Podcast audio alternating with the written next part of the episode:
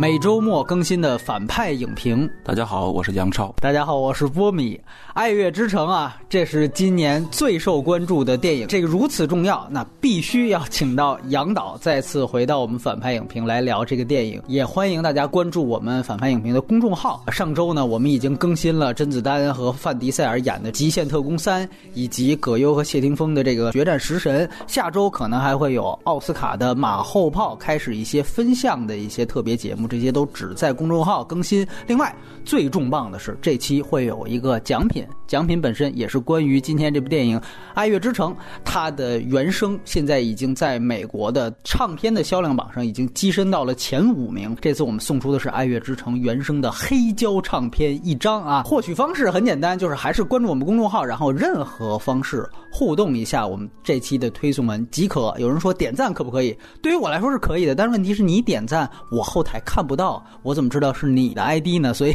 你想想别的办法。然后我们说一下影片信息。这部电影刚才说了如此重磅，是因为它平了影史上奥斯卡单届提名最多的一个记录，单届十四项提名。这个我们在之前的马后炮的奥斯卡里面也细聊了这个记录。然后他在之前的电视电影金球奖上也创纪录的拿到了七个大奖，这个也是刷新了金球奖的历史。刚刚在导演工会奖上，这个影片的导演也。是拿下了导演工会奖。那么在分级方面啊，它自然是 PG 十三级，是一个老少咸宜的电影。在格式方面尤其注意，它是二 D 版，而且是由胶片拍摄的。哎，我不知道是不是特别巧，好像跟杨导聊的好几部电影哈，包括《谍影重重五》，还真的都是胶片拍摄的。更好的一点，内地上映呢没转三 D，这回跟《谍影重重五》就不一样了。然后呢，它全球都有 IMAX 版，这次在内地也会引进，但是强调一遍。IMAX 是没有特殊画幅的，因为它本身的画幅就有点不一样。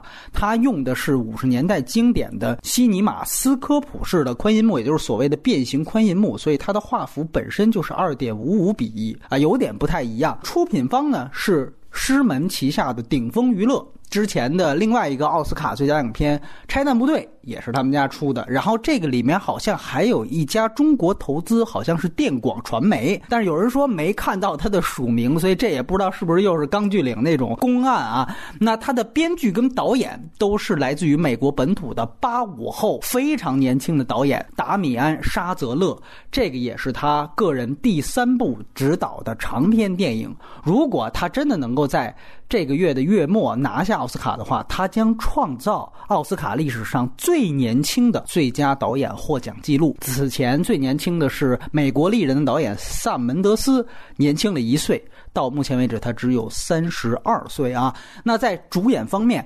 这个片子分别提名帝后的高司令瑞恩·高斯林以及石头姐艾玛·斯通，自然不必说。另外还有这里面演这个男主角亦师亦友的这个黑人演员约翰·传奇，那他也是本片的监制之一。另外呢，跟导演合作上一部并且拿到奥斯卡非常出彩的《爆裂鼓手》里面的那位变态教练 J.K. 西蒙斯，在这里面也演了一个小角色。基本上这个片子呢。就围绕着主角二人转，所以基本上介绍这四个人就可以。那这里特别提及一下，这片的配乐是非常吃重的。所以说配乐呢，其实是和导演合作过三部电影，而且也只有这三部电影作品的一个配乐师是导演的哈佛大学的校友贾斯汀·赫维兹。那么摄影师是原来大卫·欧塞尔，就是美国骗局，包括 Joy 的那个摄影师。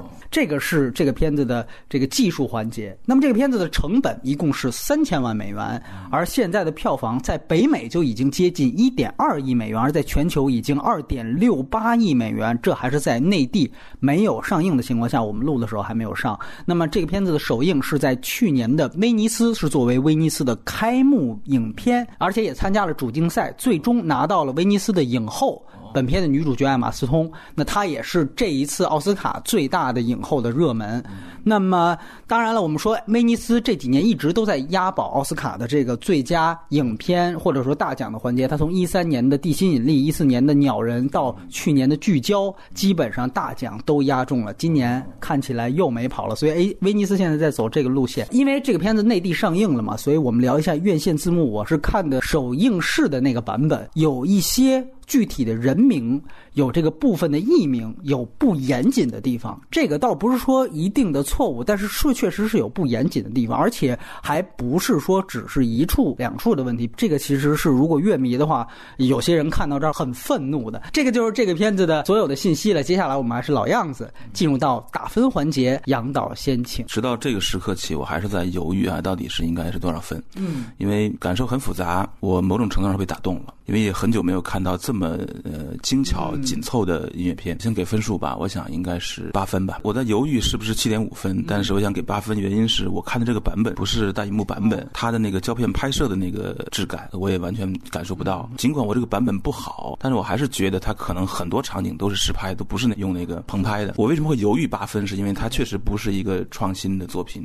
对，它是一个非常守成的作品，甚至比起上一部《暴力鼓手》来说，也不是那么的让我刺激和兴奋。如果单就这个导演来说，的确这不如《暴力鼓手》，这是肯定的。但是在一六年或者当下这个大形势底下，呃，这么一部电影还是确实是有一种回归电影的那种基本元素级的那种完整性、完成度，还有那种非常专精的工艺到极限的程度的这种这种力量，还是体现出来了。那么电影的基本力量还是在里边，呃，尤其是。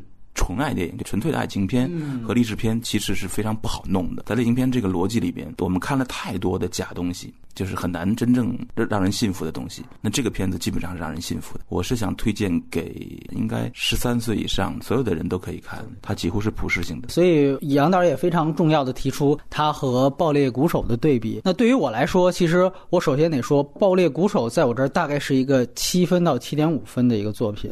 而且我也是跟您在这方面是想法一样，我觉得这个片子还不如《爆裂鼓手》，所以说在这样的一个分数的基准下，我的给分是六点五分。当然，首先您提到的它是纯爱片，大家提到它是音乐片，但是我觉得大家可能有些忽略的是，为什么这么多人喜欢它？我们说的更通俗一点，它其实首先是一个偶像片，它的两位主演高司令。那是在这个万千少女心中，那是绝绝对对的一个男神的形象。可能好多人只要看到他脸，就是呃八分走起，哎，就是这样的一个特点。我相信一定是这样，它就是一个偶像片。而石头姐确实在中国的这个受众啊非常有限，但是呢，她在美国非常受欢迎。那大家也会觉得，像石头姐也好，包括像大表姐也好，现在这种可能长相不是那种特别漂亮、足够自然，在大银幕上呈现的气质是邻家女孩。的气质，她们也确确实实有了一批人气。所以，当这两个主演出来的时候，它首先是一部偶像片。我个人对偶像片可能就不是那个受众，你知道吧？啊，另外呢，就是必须要强调，它很好的执行了一个好莱坞经典三十年代歌舞片的一个非常重要的意义，就是逃避现实。那这个也确实是非常重要的一件事情。他在这方面可能确实做到了，让大部分的观众，哎，最后在这两个小时，甚至是走出影院的很长一段时间。都还会沉浸在电影制造的这种梦幻的这样的一个场景当中。只是说，从我个人来讲，我不需要逃避现实，我没有什么 可逃避的，所以我可能会非常冷静的看待这个片子。当然，它也有一些我觉得很有意思的地方。它里面讲女主角原来是个草根，是在好莱坞的片场咖啡店卖咖啡，最后她成为了一个像大明星一样，也是在进来买咖啡，然后人家说送你一杯。这个梗其实来源于著名的华裔女星刘玉玲。刘玉玲原来呢是在就很高级的西餐厅里面当服务员，最早的时候在那儿打工，然后挣小费。后来成名了之后。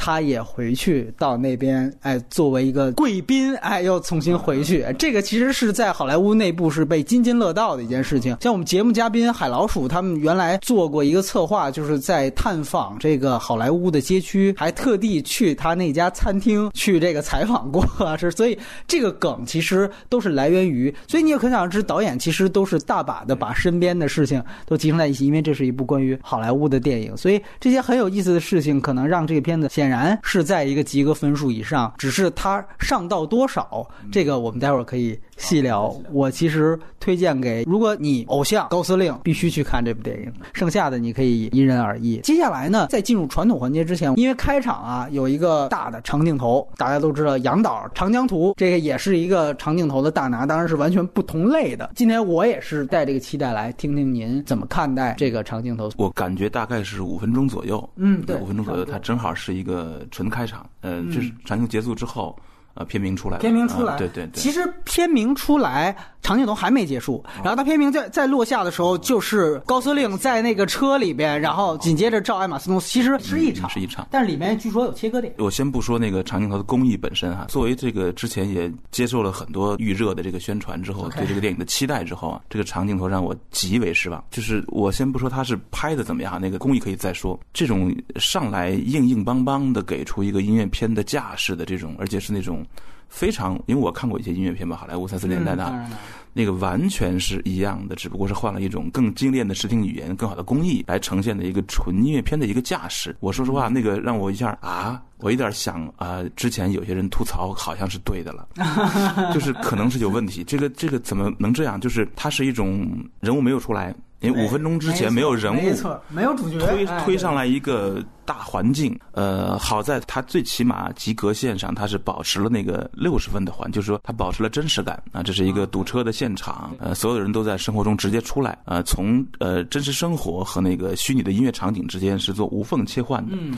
而且不停的在音乐的歌词、镜头调度，还有啊，这个导演当然是相当牛逼了啊，就是从《暴力鼓手》我们就知道，呃，他跟之前的音乐片有什么太大的不同呢？没没没有，没，说实话是没有，他只是在一些很小的层面上比别人调度的更漂亮而已。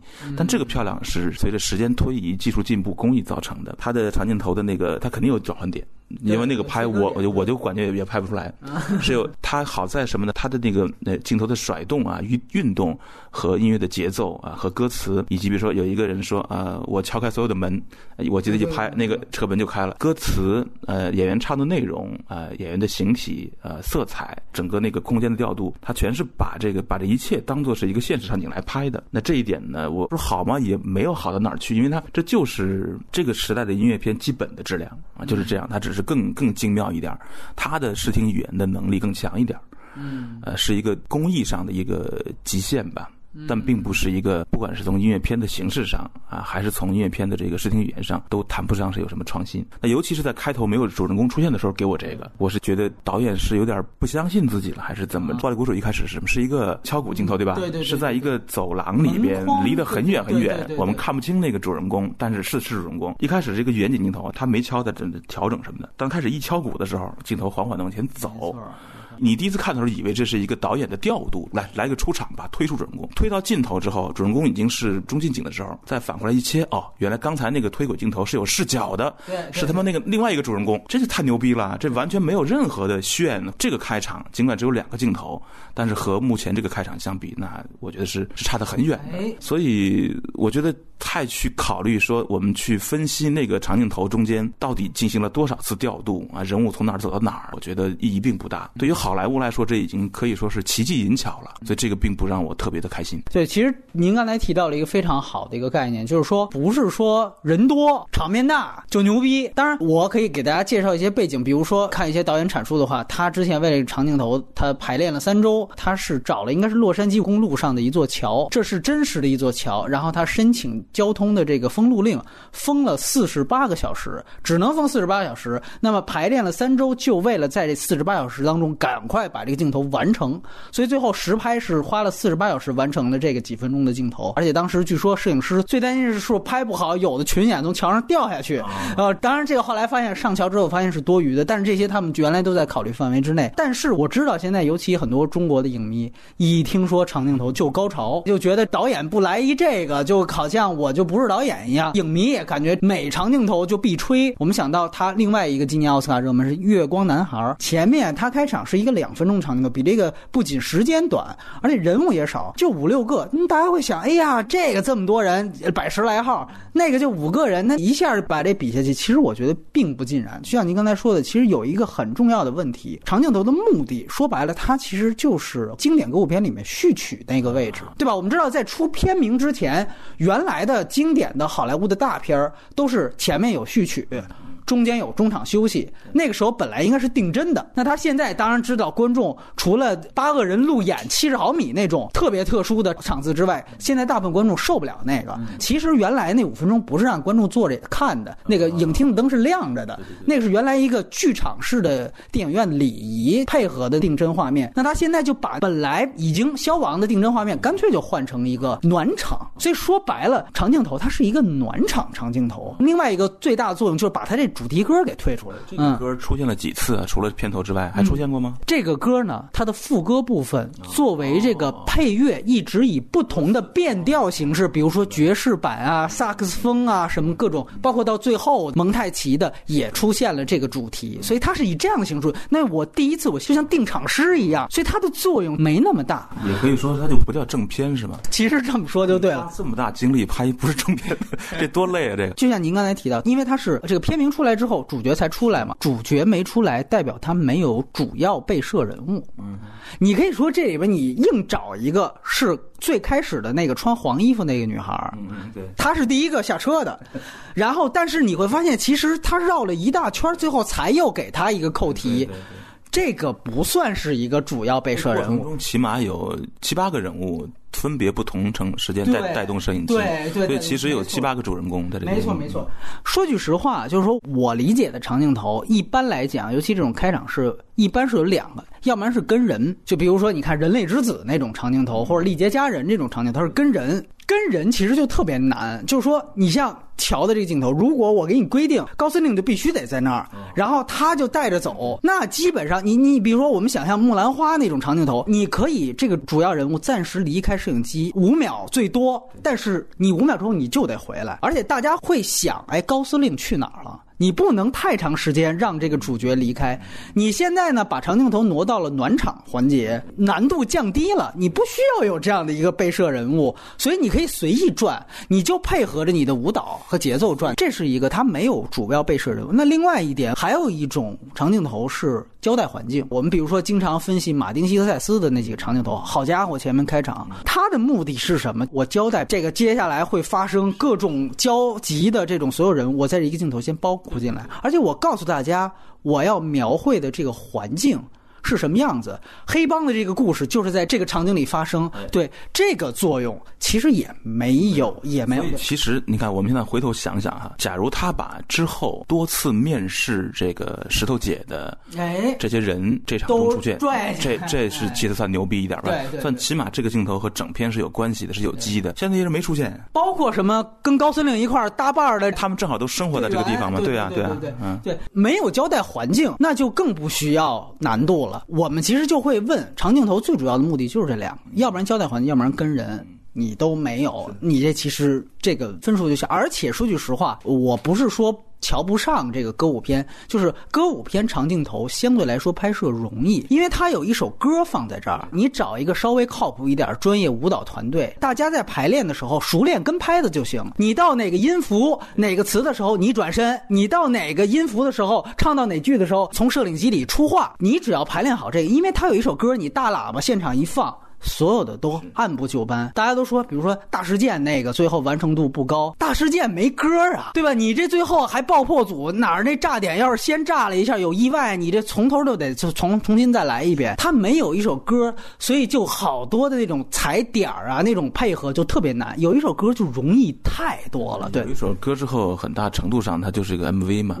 那就是说，就是说，如果如果你说它不是 MV 的话，那它其实就得跟整个影片的结构产生关系。之前我。另外一个嘉宾海老鼠，他是乐迷，他就说特别像 R.E.M 的那个 Everybody Hurts，哎的那个 MV。啊，然后呢，包括像另外我也有朋友玉年，他说说这个是像戈达尔的周末，就大家都会找到某一些相似的东西去比。当然，这个片子致敬是非常多的了，但是最终你要回到电影本身，你要看它的作用。我觉得从作用上来讲，这个镜头没有大家就吹的那么好吧？对对对，就是说这个甚至对这个暴力鼓手导演来说，这是一个小儿科对对对，我有点怀疑他是为了想，因为这次投资比较大嘛，证明一下说下一步我。我有拍巨大电影的潜力，有有操纵大场面的能力，要不然干嘛费那么大劲拍一个？这完全不是他的水平，我觉得。你想想看，这也确实这个片子里调度最大的一场了，但是调度最大的一场没有主角，这个 确实有点尴尬。OK，这个是关于长镜头我们的看法。哎，上来先定个调子，好像要黑的感觉。黑我呃 呃，那我那我们反其道行之，打分高的，要不然先说说缺点，然后我先谈谈优点，把黑放放在后边来来。我最不满意的哈是当这个音乐场景结束之后，嗯，故事先是从女孩开始的，这女孩的这个人设，我觉得是一个重大失败。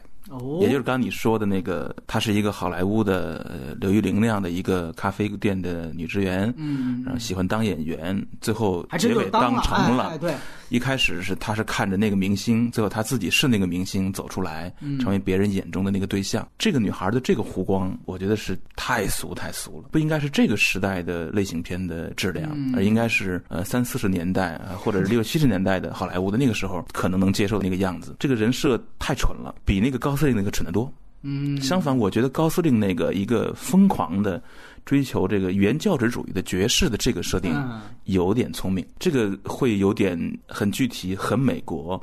呃，也很接他那个地气，他就显得像是一个更细分的人物设置。而这个石头姐的这个设置，石头姐虽然那么好哈、演的还不错，但是这个设置真的毁死她。这个湖光啊，从根本上使得这个故事变成了一个无法让你这样的观众信服的故事。就是这个女主人公太让人不相信了，这是我觉得最黑的一点啊。另外黑的是什么呢？就是她整个视听语言上的这种保守，她利用色彩，虽然我看的这个版本不是特别好哈、对能他利用色彩很多，我能依稀看到当年《爆裂鼓手》的这个导演的部分啊，就是我刚才说的，他大量的放弃了那个棚拍的那个普通歌舞片的棚拍，哎而利用实景拍摄啊，这是我觉得稍微好一点的。但是全是之前歌舞片的各种段落、各种呃套路，更为精妙的套路。我对歌舞片、对音乐片的最大的期待是什么呢？是它在多大程度上能够和这个真实电影的时空融进去。哦就它不像个音乐片，就是当歌起来的时候，它不像是一个自然而然的啊，对对对，它歌起来和歌落下的这个连接点，就像我们看一段正常电影的时空里的啊一样哎。一样对，这是我对这种电影的期待。最蠢的一个场景是天文馆场景，哦那简直让我哎呀，我怎么会搞出那么一场来？失重是吧？啊，啊是去天文馆，那浪漫星空，这这是俗套中的大俗套。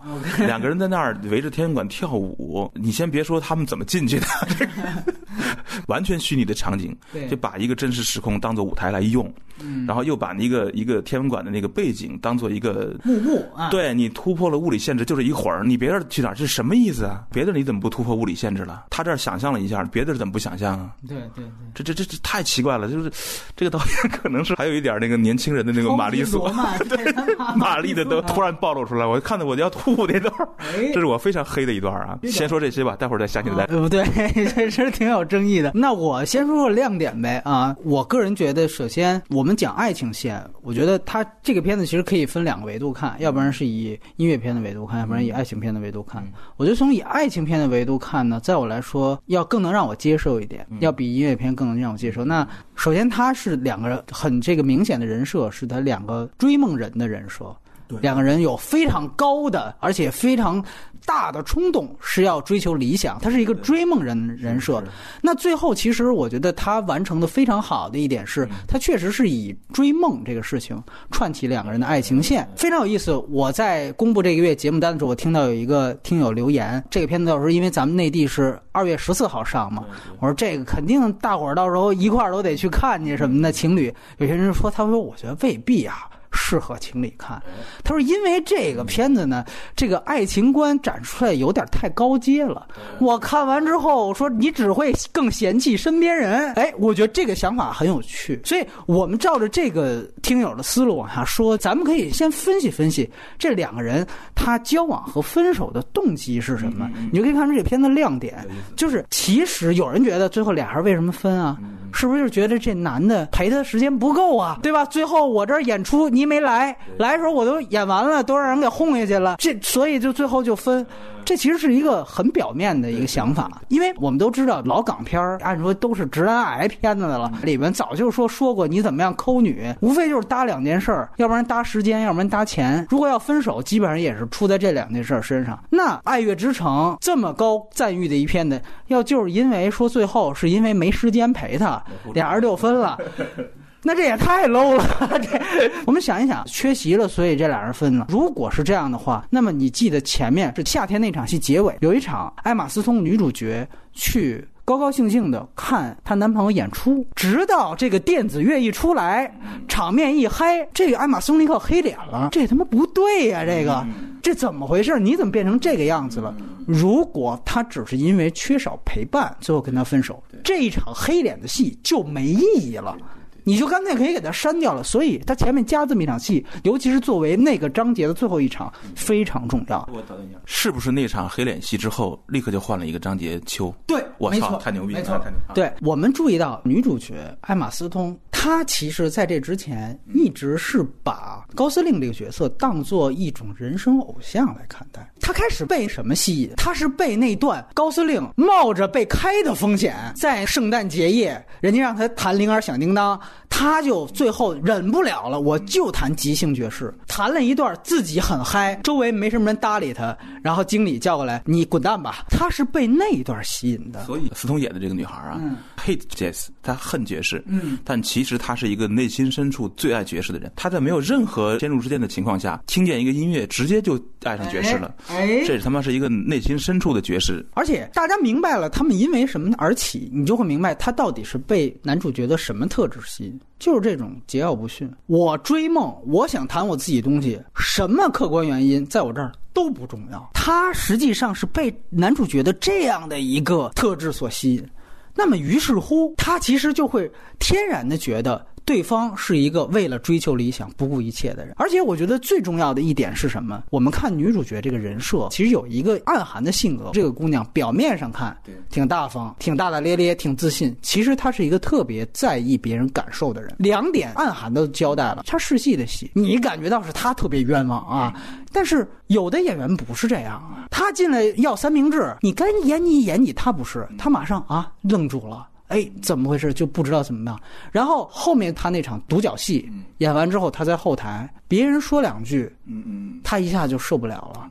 那可是她之前吐槽她男朋友的话，说：“哎，你怎么什么时候你在意别人感受？” 其实你想想看，因为女主角是最在意别人感受的人，她其实是需要一个彼岸的偶像来作为自己的心理依托的。就是这个女生在同样的追梦的道路上，就她其实是不太自信的。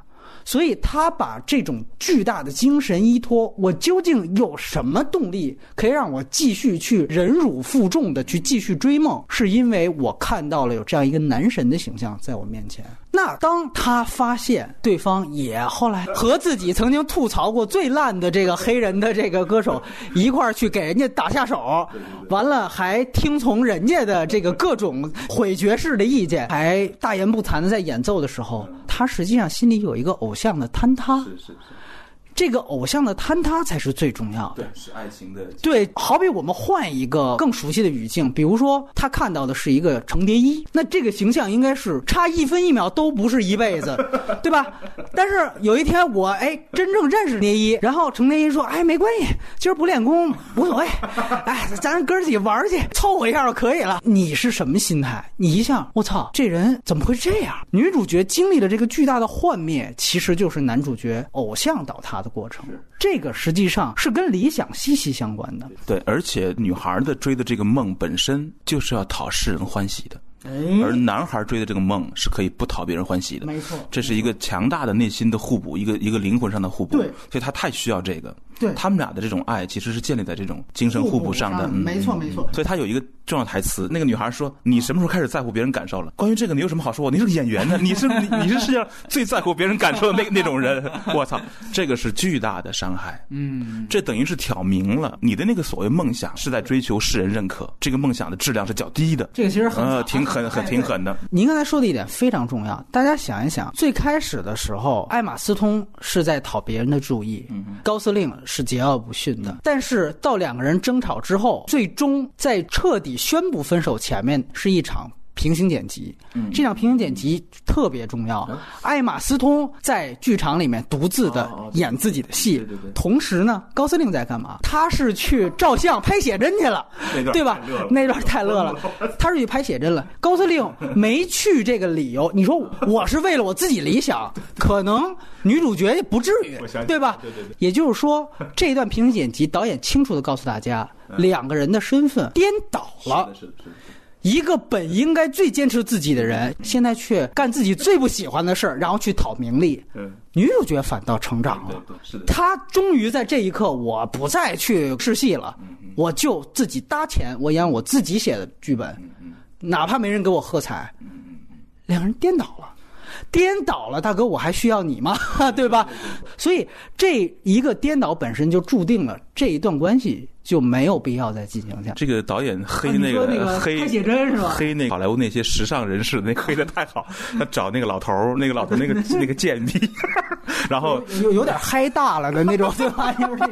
然后就特时尚、特暴君似的时尚魔头，那个那个嗨的太狠了。然后让那个蠢劲儿哈，咬咬嘴唇，那个那个，这太逗了。那个对对对，他其实就是要这种反差嘛。是的，是的。从女孩的角度来讲，最后演出没来，只是一个导火索，但最后一。个巨大的爆发，OK，两个人分手。那有人说了，哎，那后来他不是接了电话，这这他不就劝了吗？这鼓励一下，他最后就就接着决策了。俩人怎么不能重归于好呢？这就很有意思了。如果你按照这个逻辑去讲他们为什么分手的话，偶像形象已经坍塌了。最后的鼓励那是朋友做的事儿，没错没错。这一点我相信，呃，如果我们不把它拎出来的话，可能大家会觉得，哎，这最后不是回来了吗？对呀，我对他那么好，对啊，那只是一个误会。但其实最核心的分歧啊，是两个人追的梦的这个性质不同，对，而他们又在没在同一个时间点上互助。就像刚才杨导说的，其实大家想没想到，那段鼓励是个意外事件，那电话是恰巧打到他这儿，那个艾玛斯通不接。说句实话，那个电话如果打到他其他朋友呢？你是经纪公司，他要演戏，其他朋友一样会帮的。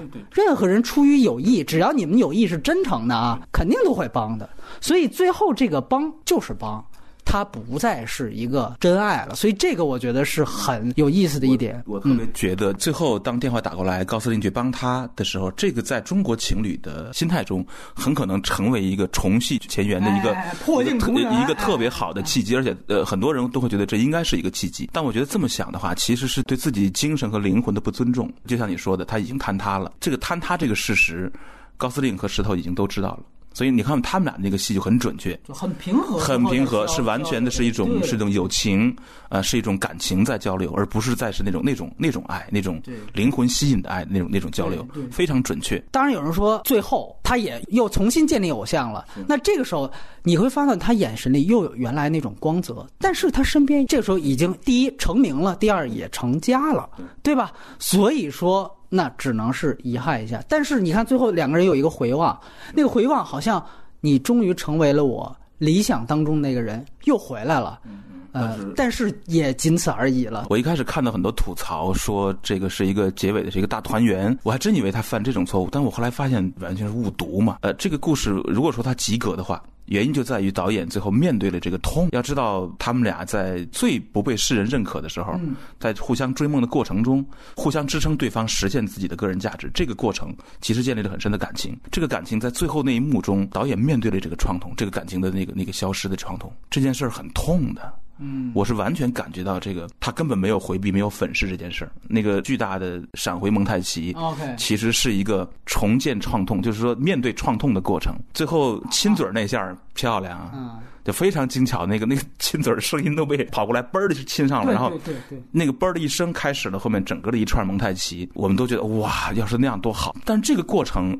就是让观众重新体会此刻不好的这个爱情消失的这个创痛。嗯，这个痛是很明确的。在一部好莱坞的类型片中，在片尾的时候给出反向大团圆，我觉得这很牛逼呀。嗯，我觉得这是个反大团圆的。最后，当艾玛斯通走向镜头，成为特写，回看景深处的那个，我当时甚至想，哎，难道他敢来一个大逆转吗？就是说我操，我还是找他。哦，再切回来一看，还是那种还是那种释然的笑容。我觉得这是是对的，这是这是惆怅，而且是面对生活的创痛，面对两个人，而这个时刻也恰恰证明了这是一个反爱情主题的爱情片。那个听友非常准确，在这个电影中的最高价值并不是爱情，个人成长、个人价值的实现高于爱情。这一点，不管高司令还是石头都知道。这也是一种应该说很美国，呃，是美国更主流的、更深处的一个价值观。我其实觉得，就是美国那种超级自由的那种那种灵魂，他们最终认为最高价值是个人实现，是个人成长。而不是爱情，而不是两个人一定要白头偕老。对对对，我们一定要取暖，一定要要团圆，花好月圆才是 number one。呃，我的实现是 number one。那这一点其实是反爱情的，嗯，是反爱情的。这是我认为他在主题上非常成功的一点。确实，回到最初给自己抛的这个问题，他到底是不是一个高阶的爱情呢？我觉得是这样。我们这么说，大部分情侣吧，以还是以爱情片这个走。大部分情侣其实分手的原因可能更多没还没有到这个原因，没到，对吧？大部分人说白了，我那个什么一点，大部分人其实都不是真爱，不是真爱，有的时候就是过觉得腻了就散了，就散了就散了。就是这样，就没有那么大的，哎呦，说是山盟海誓的那种。然后，要不然也是因为，比如客观劈腿啊，什么父母不同意啊、异地呀、贫富差距啊，那无非就是这几种原因。你看啊，他电影其实假设的，大家看看这个两个人设。其实他假设的很多前提条件都是等值的。首先，这个男女主角他们的出身都差不多，都不是特别有钱的，也不是说穷的马上就饿死了，都是睡大街上那种，不是，都是都还过得去。我实在不行了，最后我可以回个家，父母那儿还有个住处，我不至于饿死。但是你说让他们帮我砸钱养个什么长城女主角，这不可能，对吧？那么 OK，好吧。所以他实际上男主角也一样。高司令也一样，你看他跟他们家的关系也一样，所以两个人家庭条件是一样，都是属于上不上下不下。然后呢，遇到的这个事情啊，各方面，他其实在这方面没有制造太大的悬殊。他把所有的前提条件都化成等值之后，他想强调的就是最后在一个理想条件下，都甚至颜值都都是般配的，这两个人是不是就一定能白头偕老了？还是可能分，但说句实话，这个还是可能分这个事儿，跟普通人好像就没什么太大关系了。他可能还就是一个在这方面还是一个挺让人向往和憧憬的一种完美的爱情模式，而这种完美的爱情模式能够给人带来憧憬，这本身还是实现了他逃避现实的那个含义。那在这一方面，我觉得他完成，而且完成完成的很好。尤其我想这里在最后强调一点，就是我们刚才提到的那几个，比如说。你是我的偶像，什么坍塌了，最后不可能复合，这些全都没有通过台词给说出来。我觉得最好，这个就是留出了空间，给大家去想。我之前吐槽过很多电影，我就说你们干嘛台词非得说呢？我们都看得出来，这个终于轮到一部他没说，大家可以这样去讲。所以我觉得这个就有点意思。对你刚才提的那个那个场景，就是那高司令第一次真的找到一个稳定工作，也得到了很多人喝彩的。那个那次演出，你注意到吗？那是他唯一的一次把那个。另外的演出完整的唱了一首出来，所以那场戏的那个完整的唱了一首很蠢的电子爵士那个歌，同时高司令有一种懵懵懂懂，是到时我是应该牛逼一下呢，我还是我内心很创痛呢？而那个女孩那个表情特别的重要，呃，是影片真正的一个转折点。嗯，那个那个点是整个影片最高阶的一段。对对，是最高阶的，因为我我可以说大部分观众都会在那个时候不太理解女孩为什么那样，大部分观众会觉得哎。这不挺好吗？他还那样，为什么？这个为什么？影片最后也没有，因为类型片大家都喜欢用台词和明确动作来告诉我们，呃，主人公的转折是什么。但现在只是一个表情，这这个点要拎出来给大家听是特别特别好的，一定会明白这个女孩那次那个黑脸绝对是一个重大变化的发生。对，而且我为什么说她是跟普通人没什么关系？我就举一个例子，比如说有一个女孩嫁给的。张艺谋这样的导演，嗯，早期的张艺谋，拍的是比如说《活着》《秋菊打官司》各种牛逼什么的，他觉得非常棒。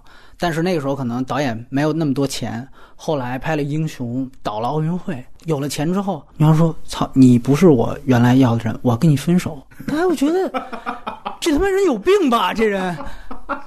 其实他要说的这种爱情就是这种爱情，对，就是说你不再是我坚持当中的艺术家了，你为钱妥协了，我就不认你了。哪怕我自己也不是多有钱的人，我也要跟你怎么样？哦，这个可不是说对一个一点零的东西，这就是爱情的本来面目嘛。嗯这就是其实这涉及到成功学是什么，就是这个社会到底怎么看待成功，嗯这跟爱情是有关系的。那爱情这是反对这种庸俗社会成功学的。这个电影完完美的做到了这一点，嗯，但这一点是不是完全能被中国观众 get 到？我这这个这个咱们得拭目以待 拭。目以待。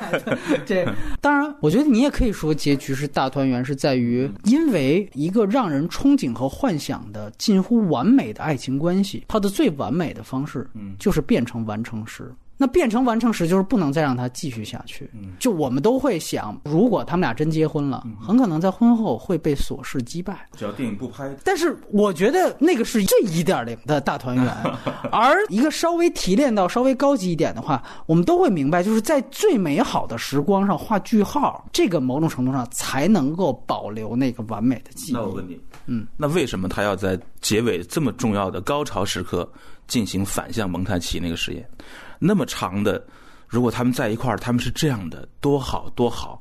多好多好啊！还是没在一块儿，这就证明他绝绝对不是大团圆。如果像你说的那样，他就不用在结尾的，他就应该停在两个人互助或者各自实现那个那个点上。他花场戏重建那个一开始两个人相撞，然后把那个结尾改成一个反向的那个结尾，骗我们一下。就是你看完全片的话，你立刻会知道它是在结构中起作用的。亲嘴之后的整个那个段落，我认为都是在强调现实的，他们没在一块儿。这个事儿有多么的可惜，多么的惆怅。这个作用肯定是有，当然你也可以从另外一个角度去理解，它可能是类型片上的作用。它最后要落到一个巨大的歌舞片场景上，这个和它开始的歌舞片场景相对，一头一尾是最大的两场调度。那两个人又不可能在一块儿，所以只能通过这样的一个幻想。说句实话，我在他歌舞片这个类型上，我说的槽点特别特别多，到时候我会着重说一下。然后我们交换意见，那您来谈谈优点。其实您刚才也谈了不少了，不少优点。我第一个触动其实是那个高司令那个自己独唱的那个《繁星之城》，两个老黑人，嗯那个桥段设计的漂亮。其实我真正第一次被打动，就是那个酱油那两个老黑人那个动作，聪明极了。他自己唱《呃 City of Stars》，然后走过去，俯身拿起一顶帽子。但我们其实知道，就是那个老黑人，他落下拿来的帽子，拿过来稍微做俩动作，那俩动作就特别像是真实生活中的动作，就完全不是舞台式的动作了。嗯，他拿着帽子抖了一下哈，但又好好像是个舞台动作，又好像和他的心情合在一块儿。走过去，那，两个老黑人入画了，然后把帽子还给人家。老黑人拿着帽子戴的过程中，他跟那个水桶似的，哎，老伴儿抱着一跳，转了一圈之后，老黑人仿，哎哎，老黑人看着看了一眼，然后拿手哎一挥对对你你什么意思？你他妈这是我的。那个瞬间蛮感动，蛮感动，就是那是这个爱情电影非常不经意的给出了主题的那个时刻，那是第一次我动心。第二次是个女孩跑出来，那还那都是普通的俗烂场景啊，就是离开婚礼，我要追追求爱情，这个是就特特傻逼。哎，但我没想到他进电影院之后，我操，我觉得他一切都是都是在营造这个瞬间，丫跑到大银幕前面，站在银幕上，哎，我操，那个瞬间我。太符合这个人设了，他站在电影中，他成为银幕的一部分，也就这个人设真正在视觉上发挥作用，这是第一次，一下让我觉得这个女孩那一瞬间真是绝对罗曼蒂，绝对浪漫。我操！对补充一点，就大家别忘了，他当时放的片名就叫《无因的反叛》，詹姆斯·迪恩的，所以他其实扣了这个题。我从一个既定的这个男女朋友关系当中叛逆的逃了出来，哦，这个没有什么具体的现实原因，是无因的反叛，这个是一种扣题，然后无因反叛的画面打在了他的脸上嘛，形成了这么一个动人的时刻。其实我跟你讲，在我看来，我会记住那个那个镜头。嗯，其他可能再过两三年，这个电影就就就忘了退去了。但我会记得这个女演员跑到电影院里，但又很现实。她站那儿不是摆 pose，是因为她找不着那男孩在哪儿，她也不能一个一个问打扰别人。她最好的是让这男孩找到她。这女孩很很聪明，大部分人都不管了，只有那啊哦看见了，哇，这个场景太漂亮了，太漂亮了，太符合这个这个导演的水平了。呃，我喜欢他那几次重要台词，你比如说呃争吵那一次，这个高司令作为情人来说，他做的很好了。他已经巡演了，跑一天回来还给他做了一顿饭，这在、这在中国那就那就还说什么？这还有什么好？这还有什么好？这不光太牛逼了，这个。但是这么好的一次爱情的示意，却成了最大的一次分裂。对那个对白写的非常非常好。那次的那个冲突，呃，对剧本来说应该是硬碰硬的。什么时候你开始在意别人感受了？你还有脸说这个？你是演员？那个女孩就不说话了，开始笑。所以，我觉得很准确。我觉得就是爱情故事，不管你用什么方式，最后你都要做到这个情景，就是男女之间要用用灵魂搏杀一次，就是他得是那种硬碰硬的精神对精神、灵魂对灵魂的这种这种冲突。这个地方做到了，是我比较满意的吧？对，那接下来我也开黑了。第一点就是杨导随时反驳啊，形式我觉得比较套路，完成度高我承认，然后套路走得好，这个我也承认。那问题是它过誉啊！大家可以想想，刚才提到了十四项奥斯卡提名，影史并列第一。金球奖独占第一，对吧？那你所有都第一，我们只能按照影史的维度看。那你光完成度高，这这不管用的。这个我第一次看，给我两个感觉：那些年我们追的女孩加喜剧之王。为什么刚才我跟杨导有一段争执？就最后那个大团圆，我不知道那些年您看过没有？那个是在台湾创造一个当时，呃，创造记录，就是柯震东红红嘛。首先也是。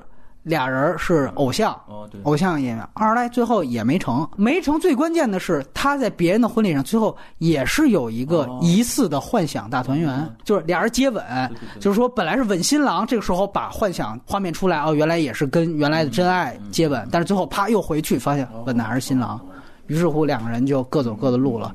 哎，我开始看，哎，我说这在北美那么牛逼。这不就是一那些年吗？然后在工作线，尤其是艾玛斯通那一条主线上，就是一个喜剧之王嘛，就是一个小演员如何的在争取自己的。说说实话，那一条线单拎出来还没喜剧之王拍的好，真没有喜剧之王拍的好。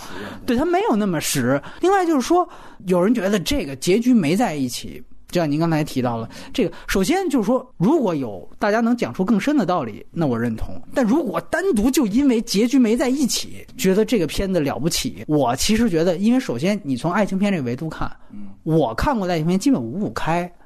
一半的片子结局都没在一起，这挺多的。你比如像在豆瓣最红的，像这几年的什么《Once》曾经也是讲音乐的那个都柏林的那个约翰卡内拍的，最后也没在一起。然后什么《与沙漠的五百天》，最后也没在一起。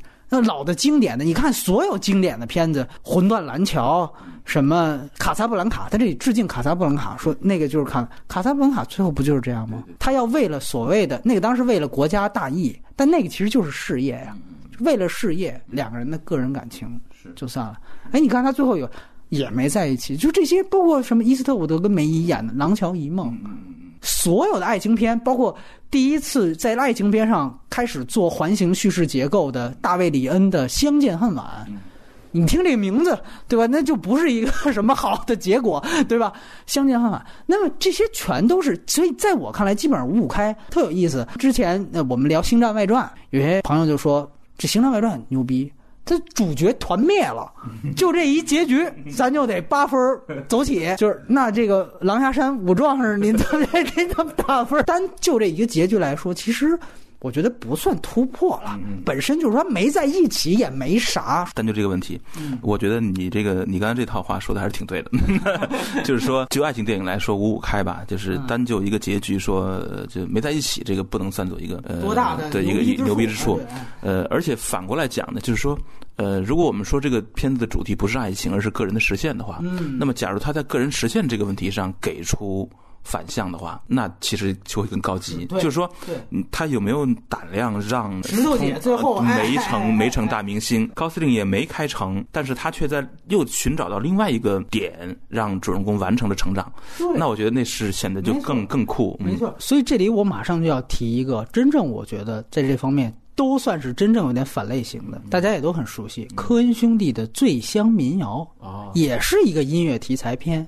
它不算歌舞片，它是音乐题材片。首先，两个人开场就是一个破败的爱情关系，凯瑞·穆里根跟这这个伊萨克，完了到最后那个拍的太，我好像复述过那个场景，就是远到另外一个好像千里马伯乐一样的约翰·古德曼那个科恩兄弟里永远那个大胖子，那你奏一首，我们听听。于是。非常是有仪式感的，打开了自己的吉他盒，然后用尽他内心唱起来那个歌，光打的也是非常有仪式感。唱完了之后，所有场面安静的静态三秒。大胖子说了一句：“也不怎么样嘛。然后就过去了。那个戏最牛逼的是，当他回到他好像是酒吧，然后他干什么事儿，准备离开的时候，舞台上有一个人在唱歌，是虚焦，是背影，因为他算是一个民谣的前辈。那个虚焦的背影里面就是鲍勃迪伦，就是民谣的时候到了，但是你已经从舞台上走下来了。你是要准备离开的人啊！他的那个最后的完成是什么呢？就是如果他这个在事业上他并没有实现的话，他最后他他就没有完成，没有完成。科恩其实是非常狠，他其实一直在做反类型片嘛。如果你想要更大的兴奋点，一定是我们把第一二类的类型片看的滚瓜烂熟，有点厌烦。你看科恩，你绝对会叫爽！我靠，所有东西都给你埋的要准备要起范儿的要煽情了，哎，咔给你来一转，给你憋回去了，你就会觉得哎，这个是科恩要的东西。所以，如果相比醉乡民谣那种彻头彻尾的 loser 赞歌，人一生就是这样。当然，你也可以说，难道那个仪式感他？唱了，这本身不是一种完成吗？但是本质上那个是做的更极致的。显然，只能说这个导演要不然还年轻，要不然他不想做科那类那么决绝的那样一条路。所以在这条路上，你可以看到，如果说你觉得因为他结局啊不够完满，或者某种程度不够完满，他就牛逼的话，那《最强民谣》得牛逼到什么程度啊？对吧？那个什么都没实现。对，是我是把这两类完全分开看的。OK，就是我是把这个《爱乐之城》当做是一个类型片里的啊，当然，对对，那《最强民谣》我完全没有当类型片来看。嗯啊。所以这个评判体系其实不太并不太一样。如果以类型片的角度来看的话，当然他确实没做出什么创新，但是他就是非常合格了。包括您刚才提到那个试镜的段落，我为什么说它套路化？试镜的段落呢？呃，我这里提两个呃电影，一个呢是《肖申克的救赎》。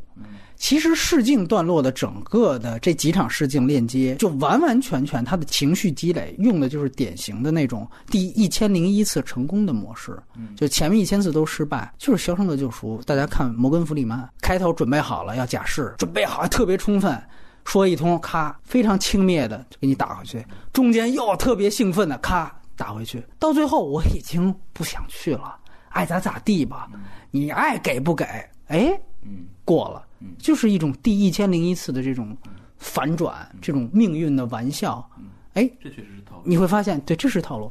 那么试镜的完全是这样一个套路。那么有人非常感动的是试镜最后那一段，他这个，呃，你觉得还好是吧？呃，就是他说你随便说一段巴黎的事儿，然后他就说他的一个呃长辈的亲戚的一个事情。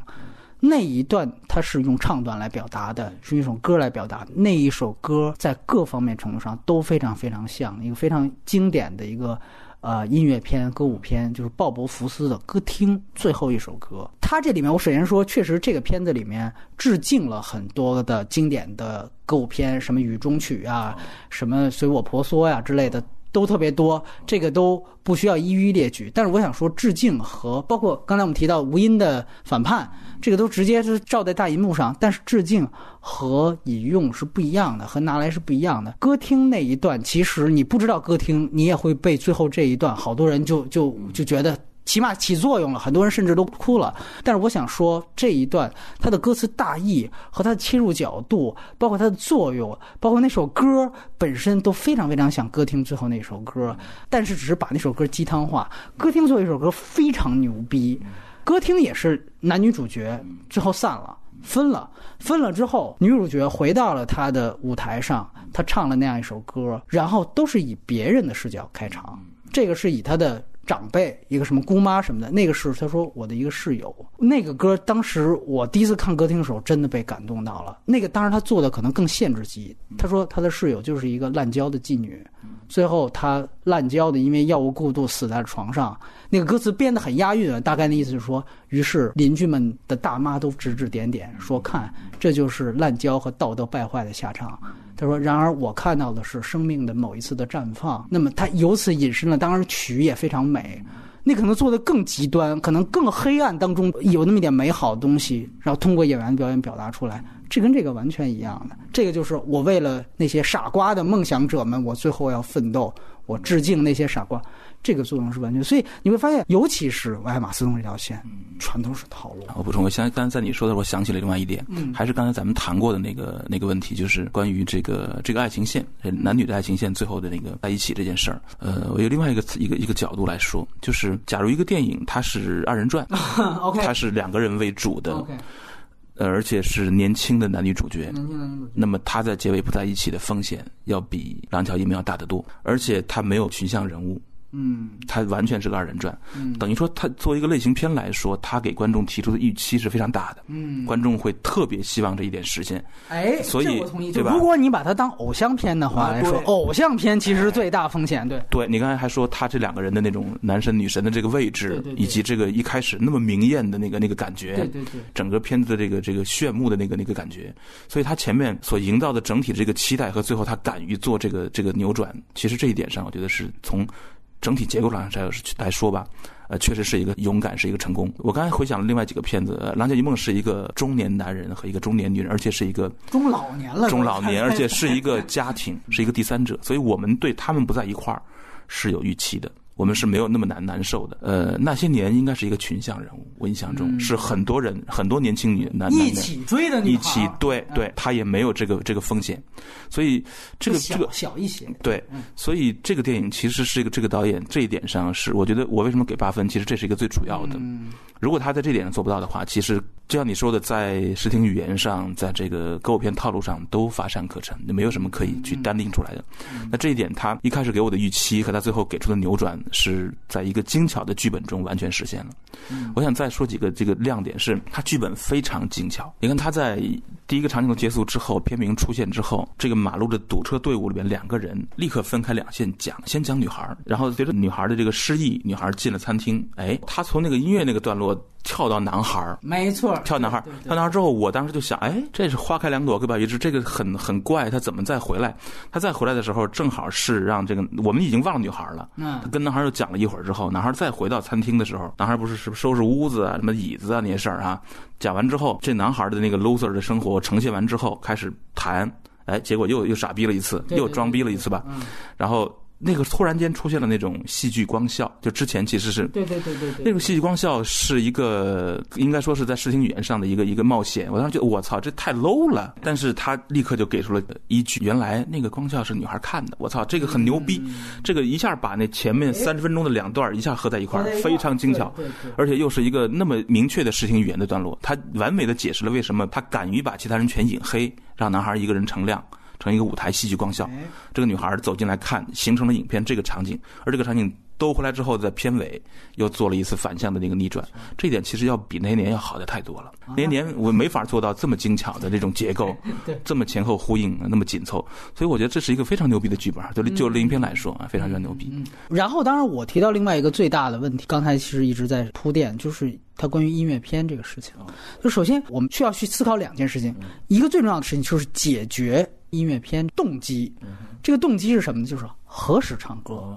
何时不唱？这个是非常重要的一个动机。那这里面音乐片其实又分两类，就是分一个主角剧中人物到底是自知还是不自知。有一些音乐片里面的角色是在知道自己要唱歌的时候唱，知道自己要准备跳舞的时候跳。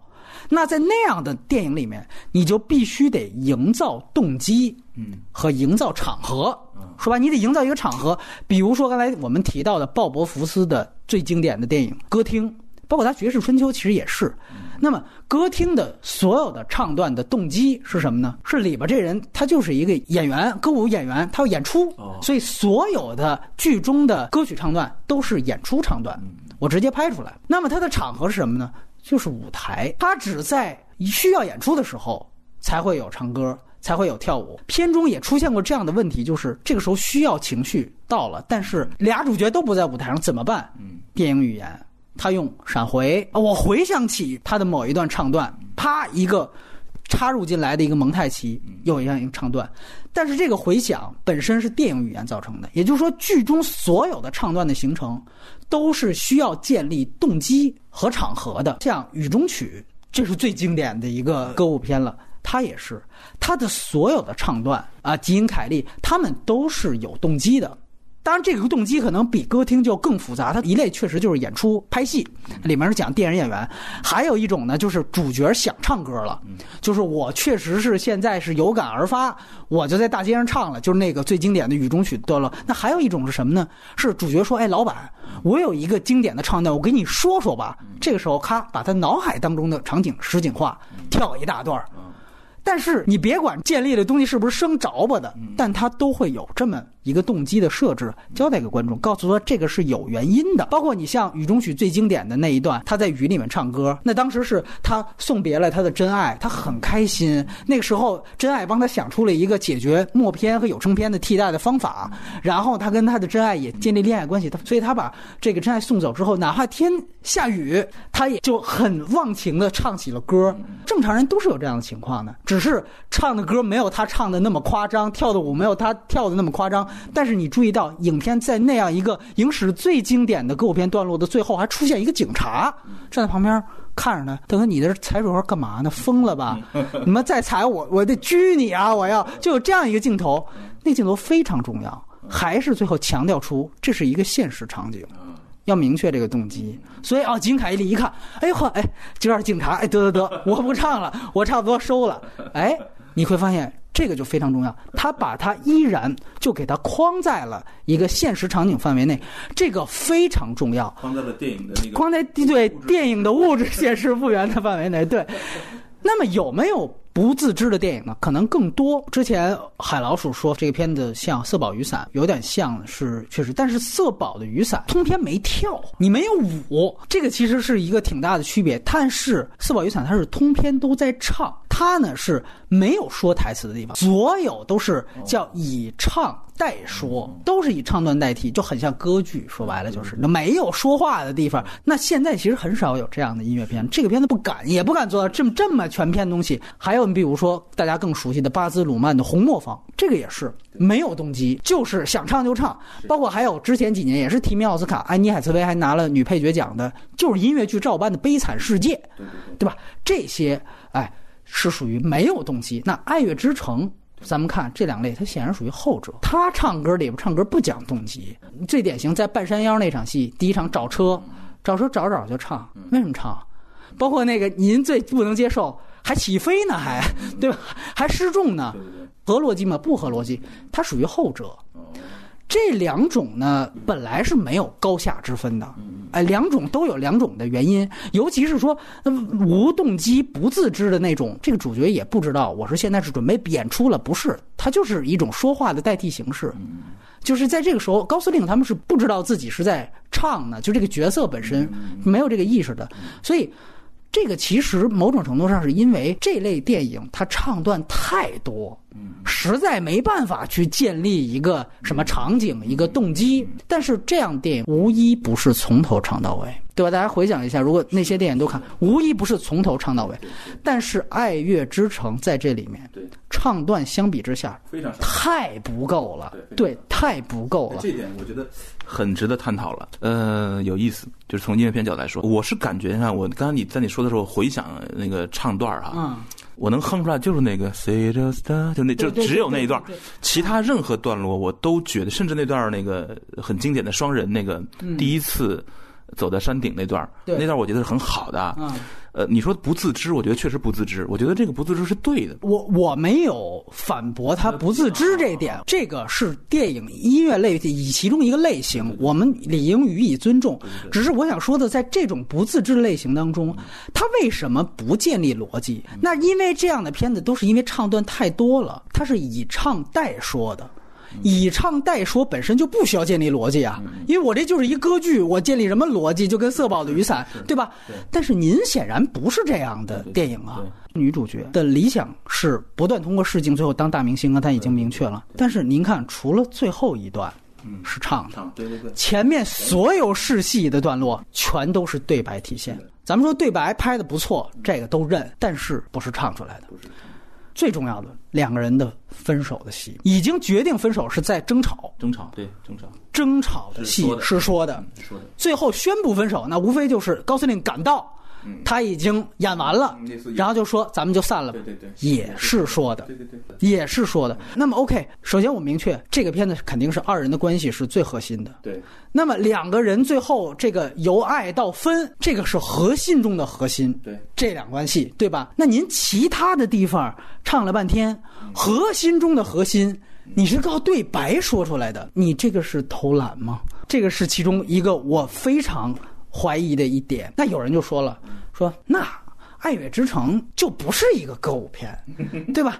你别老把它当做歌舞片，这就又来了。我经常我我说韩寒那个笑话啊，当时都没人笑，人家有粉丝就给洗白说，韩寒就没打算拍一个搞笑片，对他拍的是莎士比亚悲剧是吧？我看都看错了。好，OK，咱们不当歌舞片可以，还是那句话，那你建立动机。我还是拿歌厅或者雨中曲来举例子，就这两个片子，除了有歌舞片类型以外，它是有非常强的社会意义或者是行业意义的。那歌厅，它其实在说的是二战之前已经礼崩乐坏，然后又极力的想粉饰太平的德国。那时候纳粹已经基本上蔓延了，他在说这件事情，而《雨中曲》更明显，大家都知道在说好莱坞技术革新，从默片到有声片带来的那种整个行业的优胜劣汰，那是很残酷的一个事情，包裹在这样的一个歌舞片的外表之下。所以这两部电影都是有歌舞片以外的一个巨大的母题的讨论，没问题。于是你看人家的唱段也都很规范的。建立了动机和场合。那么他们的片中的主角再强调一遍，他们只是在需要的时间以及合适的场合才会进行歌舞表演，这是自知的。所以这个我觉得是非常非常重要的一件。但是《爱乐之城》没有啊，想唱就唱，还唱的响亮，你省去了建立的动机，那是不是也是一种偷懒？反正你两个得有一边偷懒了，这一个你两边有一边偷懒了。那么有人说，哎。那有没有既没建立动机，我又就是想唱就唱，歌舞片桥段也不够的电影呢？有，大量存在于印度宝莱坞电影都是这样。我最近看过的最炫的那个那个 那个一那个歌舞片是叫《弹雨中的爱情》啊，印版《罗密欧与朱丽叶》。对对对，那个真是好看，太好看。他是这样的，他他是想唱就唱。对，宝莱坞的电影。就是完全是另外一个套路了。就是说，你看，比如说《三傻》，大家都看过，它其实有一条绝对的冒险主线，对吧？然后有讽刺社会、讽刺教育体制，这跟歌舞都没关系。但是他歌舞也是上来就唱，这个其实是印度人的一种 对胭胭脂，印度人的这个文化这个成果 就不能为全世界电影所用的。你看，我是这么想的，就是说，呃，我确实是觉得这个《爱乐之城》。如果没有那些唱段，是无损于这个电影。哦，那这倒是挺你你尤其是啊，你看我我现在根本记不住，除了《繁星之城》，我什么也记不住。片头那长镜头那段乱糟糟，根本就是胡扯。嗯。那个回到女孩的家里，跟几个那个打酱油的那个女伴儿，那后来没再出现过。什么？根本就找不着北。你 他们唱，那是一段特别庸俗的俗套的闺蜜生活的唱段。而而且那一段其实对于人设有巨大的，而且是减分。对啊。他刚刚。在一个巨大的一个试镜当中失落，对对对，突然一下就强起范儿，就就唱起来了，就太太，所以这个导演是有点呃，被绑架，对他他想利用歌舞片元素，呃，又又没有真正的像印度人那么自由，他非得前面来那一大套，还来几个群众场面去唱干嘛呀？我觉得他最自然的反而是像你刚才说的那些。不自知的时候，只要随着演员的心境，而且那个时候导演已经掌控了一个很好的空间的时候，嗯，像那个高斯林的独唱，以及两个人在山顶那段唱，那个那确确实是很好。你想啊，两个人还在试探中，男孩有点倒追的意思吧？男孩其实没有想追女孩，那个感觉里边各自有心事，走在一个没有比别人的一个空间里面找车，还有一个小的一个一个一个一个情境哈，那段直接唱，它是有一种封闭性的，它有一种心理封闭性，它有一种舞台感。心境直接用动作和唱表达出来，特别合理，特别舒服。那段蛮经典的，硬碰硬的给了一段大家能记得住的一个一个一个爱情段落。当然，你说那段如果不唱的话，谈话，我操，还真不容易。我我其实第一遍看的时候，我是问，我不是说这段能不能不唱，而是我我想的是分手戏为什么不唱？就你的争吵戏是你全片的核心，对对对，你这个片子其他地方。唱了那么半天，你最核心的一个怎么居然通过台词表达出来的？当然，我承认台词写的不错，我同意您的。但是，那你这段为什么不通过音乐呢？你的男主角、你的主题、你的类型全都有音乐元素，你最关键的东西为什么不通过音乐？你编不出来了吧？我觉得是很有可能是，就是说，他其实是被那个音乐形式绑架之后呢，他真的没有达到真正一个最完全遵从音乐片类型那个标配。对，所以他前面去唱，开头去唱。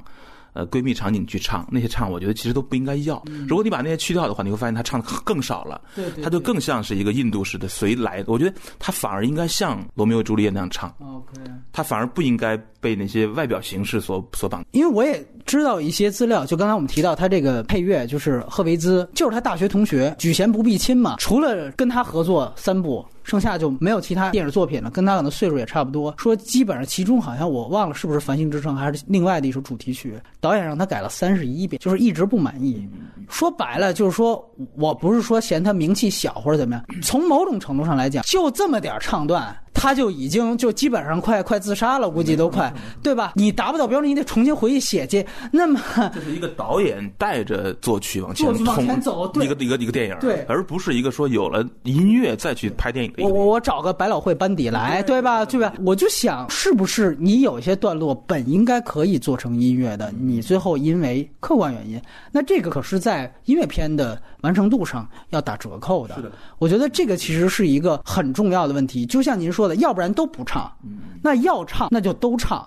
我不能觉得你最后最关键的段落，你怎么突然一下子嘴炮说出来了？这个让我觉得确实是我第一遍看的时候，因为大家现在可能传播最热的就是这片的致敬了多少多少歌舞片，我觉得那都没用。你致敬多少部歌舞片，只能强化出你这个片子对于歌舞片的这个贴近的程度和类型的程度有多契合。那这么契合，你最关键的场这个唱段都没有，那更问题了。契合是形式上的，这个这个电影从本质上讲不是一部歌舞片，这我非常同意。我我绝对认为它不是个歌舞片。它它其实犯了一步之遥的毛病。就开始的时候唱，后边就没没这事儿了。范儿起的太高，对，那个假定性的东西起的太高，后面给的就给不出假定性来。没错，没错。后来因为我看过柏林版嘛，他是一五年入入的柏林，柏林版姜文就把前面的歌舞给剪短了。就其实导演自己也就明白哦，原来那么长是不是没必要，或者说他会严重影响到一个头重脚脚轻？那的确如此啊。所以我觉得这样，你既然按照一个歌舞片的一个类型去看，那你在这个类型框架上，它就是有这样的问题，有点两爱不靠，有点两爱不靠。所以应该去掉那些大场景的唱。假设说没有片头，没有那几个群唱的话，你你觉得这个问题会不会在你那就减轻很多呀？但是我会想另外一个事情，那他还能获得这么高赞誉吗？这个其实是他获得赞誉，我觉得不是因为他是歌舞片。而是因为这个作品本身，它的这个剧作的精巧，它完成度的高，它扣准了这个，它其实是带了一点歌舞片的花边吧，应该说是，它带了几个蕾丝儿上来了，它并不是在本质上讲是一个歌舞。然后另外一个，我也想跟您讨论的，就是其实刚才咱一块提过的，就是关于它的色彩。你首先看到它的服饰。呃，这个确实是非常像雅克德米的作品，不只是色宝的雨伞了，他其他作品，因为雅克德米算是拍歌舞片里面可能是用色彩做区隔、做情绪外化，呃，最呃拿这事儿当回事儿一个一个导演。就像张艺谋对于色彩，你一下就哦，这就能联系起来。雅克德米是这样，甚至我们都知道前两年。有一个修复梗，原来它是有一个片子，好像就是色宝，当时是没有出修复版，然后老的胶片不都起霉了吗？当时有一个专门研究雅克德米的一个电影学专家。法国人，他呢看了他的那个原片，原片看了之后，他就写了一篇关于色彩的分析，分析到了其中一把雨伞还是一件衣服，说这个粉红色它起到了这个情绪外化的什么什么作用。结果后来呢，没过两年，那个博洛尼亚实验室还是哪儿拿过去修复了，修复发现这个衣服是白颜色的，那个粉色呢是因为胶片啊它起霉了，学者坍塌了。所以你知道为什么我们在月光男孩那期我们聊色彩的时候特别审慎，就是因为那个资源不够清楚，我就怕 又又出现那种。这只能说是这个仓库、这个保管员把这个老教授给坑了，你知道吗？学术声誉毁于一旦，这个是非常有名的一个梗啊。但是你就可想而知，就国外真正电影学者是专门从色彩来研究雅克德米的。那回到《爱乐之城》，就是他确确实实这里面也会故意使用了很多纯色调的衣服以及纯色调的壁纸啊，这种，尤其是你提到的那个，咱们都觉得有生硬的那个室内的那个试装的跟闺蜜的那一段戏。那段戏是最典型的，跟雅克德米的色彩很贴。这个我觉得是一方面，另外一方面我更想不通的是它的打光。首先，第一点就是它最大特点是把歌舞片场景实景化。我们知道三十年代和所有的大制片厂时期的歌舞片，大部分都是搭棚拍。那么它因为实景化，它也造成了一个非常大的一个，我不知道是客观原因还是主观原因，它就比经典的好莱坞的歌舞片要暗得多。啊，是吗？对，尤其是脸，包括身，就暗的多。这个因为我看了大银幕了啊，这个我可以拍着胸脯说我是看了大银幕了。确实是，你要去拉这个他致敬的那些什么雨中曲，那太亮了，那就是。因为歌舞片就是逃避现实，需要亮，就是需要明亮，然后大色彩，让大家赶快就去忘掉。那你这次他因为实景确实标新立异，跟其他都不一样，但是除了你为了标新立异，你的比如说动机光源、单一光源，这个文本的原因在哪里？我找不到。这还是一方面，另外一方面就是它的巨大的这种毫不遮掩的强化出来的这种往人物面部打的这种色块式的这种色调光，这种色调光有点就像四川变脸一样，就尤其是打女主角艾玛斯通脸，一会儿绿，一会儿蓝，一会儿紫，party 场景吗？不只是 party 场景，两个人在坐在一起，就是他们吵架那张桌子，在那之前。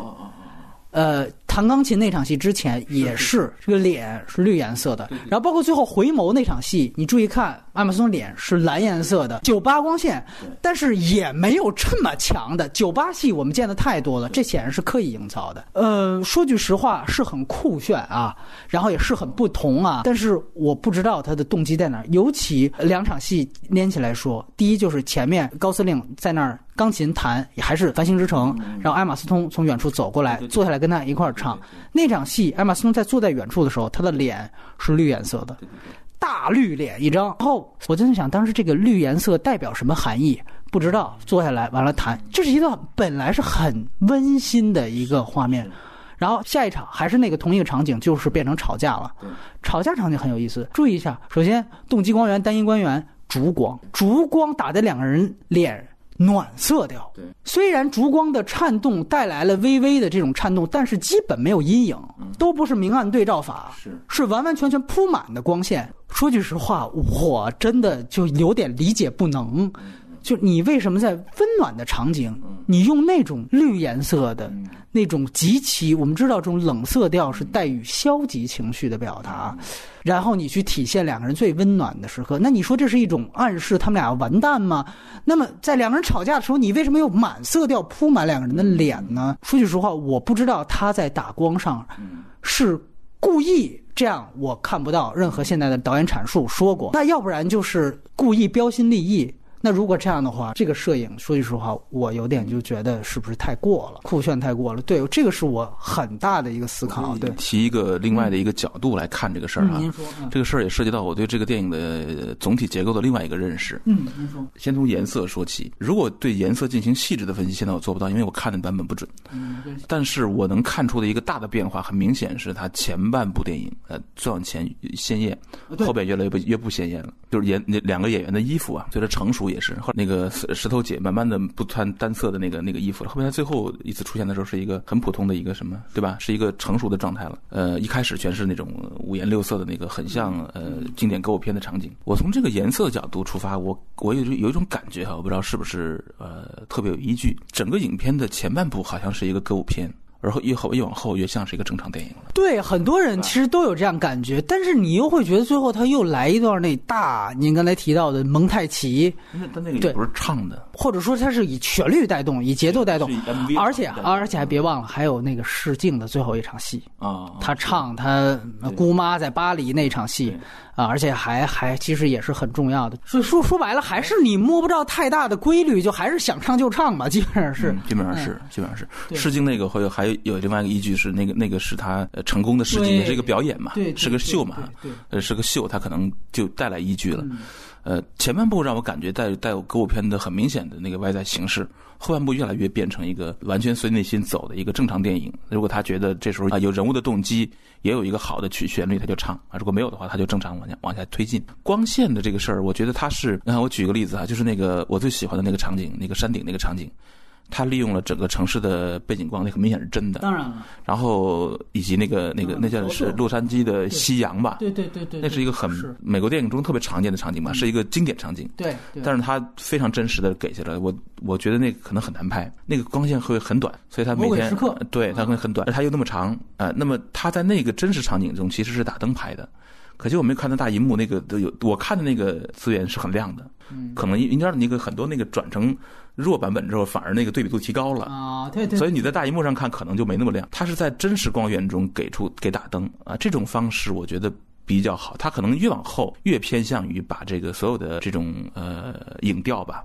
呃，偏向于非呃明亮化呃，对，非舞台性、非音乐剧性。餐厅和酒吧这两场场景，我觉得倒是很准确的，那就是那种幽暗式的那种明暗对比的光。餐厅很明显嘛，酒吧也是。呃，那个酒吧，我觉得最后那场戏，它给出什么光都蛮正常的，因为那个那个爵士酒吧就是那样嘛。我确实也不太理解你说的那个场景是为什么要给出，我印象很深，对吧？是绿颜，就是那个他屋里怎么布置成那样，是导演的某种某种趣味还是怎么着？但是我觉得那个基本上我们可以说它是写实的，他不是给他做了一个烛光晚餐吗？啊，烛光晚餐就是一个那种带有一点带有布置性的那，种，但是他离开烛光区之后是蓝颜色，就是青蓝色的这种色调打在人脸上，包括他取了那个烧焦的蛋糕那个场景，他走出烛光区的时候，脸也是变成那样的一个颜色。嗯嗯嗯当然，你可以说那个时候情绪就是消极的了，对但是对的。但是问题是前面两个人是最浪漫的时候，也是那个同样的色调。你就不知道这个色调本身跟人物的情绪转变好像是没建立什么没有太细，没有那么细致的联系。对对，只能说大致来说，他比较倾向于非舞台性、非音乐剧式的。嗯，说白了吧，我坦白一下我的观点，就是我还是不太认同纯炫技和纯耍范儿的电影的。就是我必须得看到你的所有的镜头、色调，包括音乐，都是有逻辑、有动机、有场合的。如果我找不到这个动机、逻辑、场合，当然这个也限于每个观者他的这个观影认知的这个玻璃天花板。反正现在我是看不到的，那我觉得这可能就是不接受的地方吧。完整度没对，完整度没那么高。对，我觉得这可能就是纯耍范儿。因为再举色宝的雨伞的例子，他那个就是特别典型的，就是女主角开心的时候，她穿这个纯色调的衣服，大红、大紫、大绿。然后当男主角离开去参军之后，他开始失落时候，纯色调衣服就消失掉了，然后逐渐就变成色彩不是那么鲜艳的了。然后随随之而来，他所处的这个环境的壁纸也就不再是纯色调的了。这个你看一下子跟人物关系是有很清晰的逻辑的。我倒是很喜欢那个高司令的那套，那就是他那几个棕色系的运用。他的车是棕色的，他的衣西装，我我我自己想，我要回头买身 那样啊那样的那个浅棕色的西服，加上那个深棕色的领带，很好看。他的那个棕色，我感觉是，但嗯但就是比较好看吧。但是这个人物，你看，呃，女孩儿确实是有很多呃靓丽的那个东西，高司令没有的。高司令从比较，他那个对 比较比较爵士的，嗯。另外一个，我想到一个事儿，就还是关于咱们刚才提到最后一段的那一段蒙太奇。呃这边我牵扯到另外一个问题，就是私货致敬和最后的这个主线平衡的问题。就是我自己感觉啊，那段幻想，我前面也是被打动的，就是那个满堂彩。本来没几个人嘛，除了她闺蜜，然后在幻想的里面一开灯都坐满了，而且带头叫好的就是高司令，就是男主角。那那个是一个反差，那段我觉得所有情绪到了，但是后面还有大家都说他致敬《雨中曲》，就是一堆水兵穿过，然后又进入到另外一个场景，我觉得 OK，这个场景还挺美的，还不错吧。后面还有，还有是什么呢？到最后是他放了一段家庭录像，对对对，讲她怀孕了，两个人真正生活在一起。到那儿的时候，我觉得是不是就有点冗长？因为我个人觉得，你前面那个满堂彩那一系列的场景的，那我觉得这个对比感已经出来了，这种不可能的这种画面感已经制造出来了，而且在那一段是主旋律带着的，嗯是音乐片形式的。嗯那后面最后的那一段素材，嗯那一段家庭录像带的东西，首先第一，它就不是歌舞片素材，嗯那是完全是一段这个这个素材展示。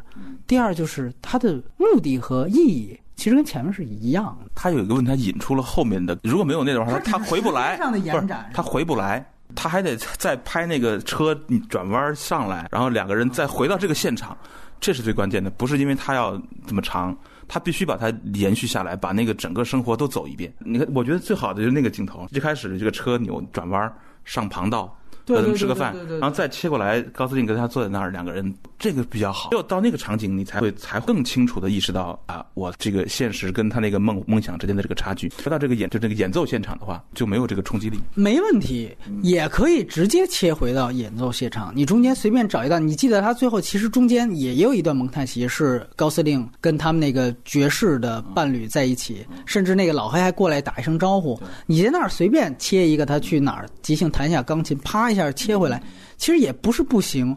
我个人感觉那一段他其实想对，他是他是有几个目的，一个就是他那一段组合又能多致敬几个经典的歌舞片，对他那里边 致敬了。他那一串里面起码又多了大概五六个歌舞片的场景，哦。哎，呃，什么阿斯泰尔的一些，我忘了是不是有礼貌啊，还有一些对，然后网上有总结的视频都混剪出来了，都哎对，而且特别逗，好几个网友剪的版本啊还不一样，有的说这段是致敬这一片的，最典型的就是水下长镜头，那个其实大家都印象很深刻，三百六十度。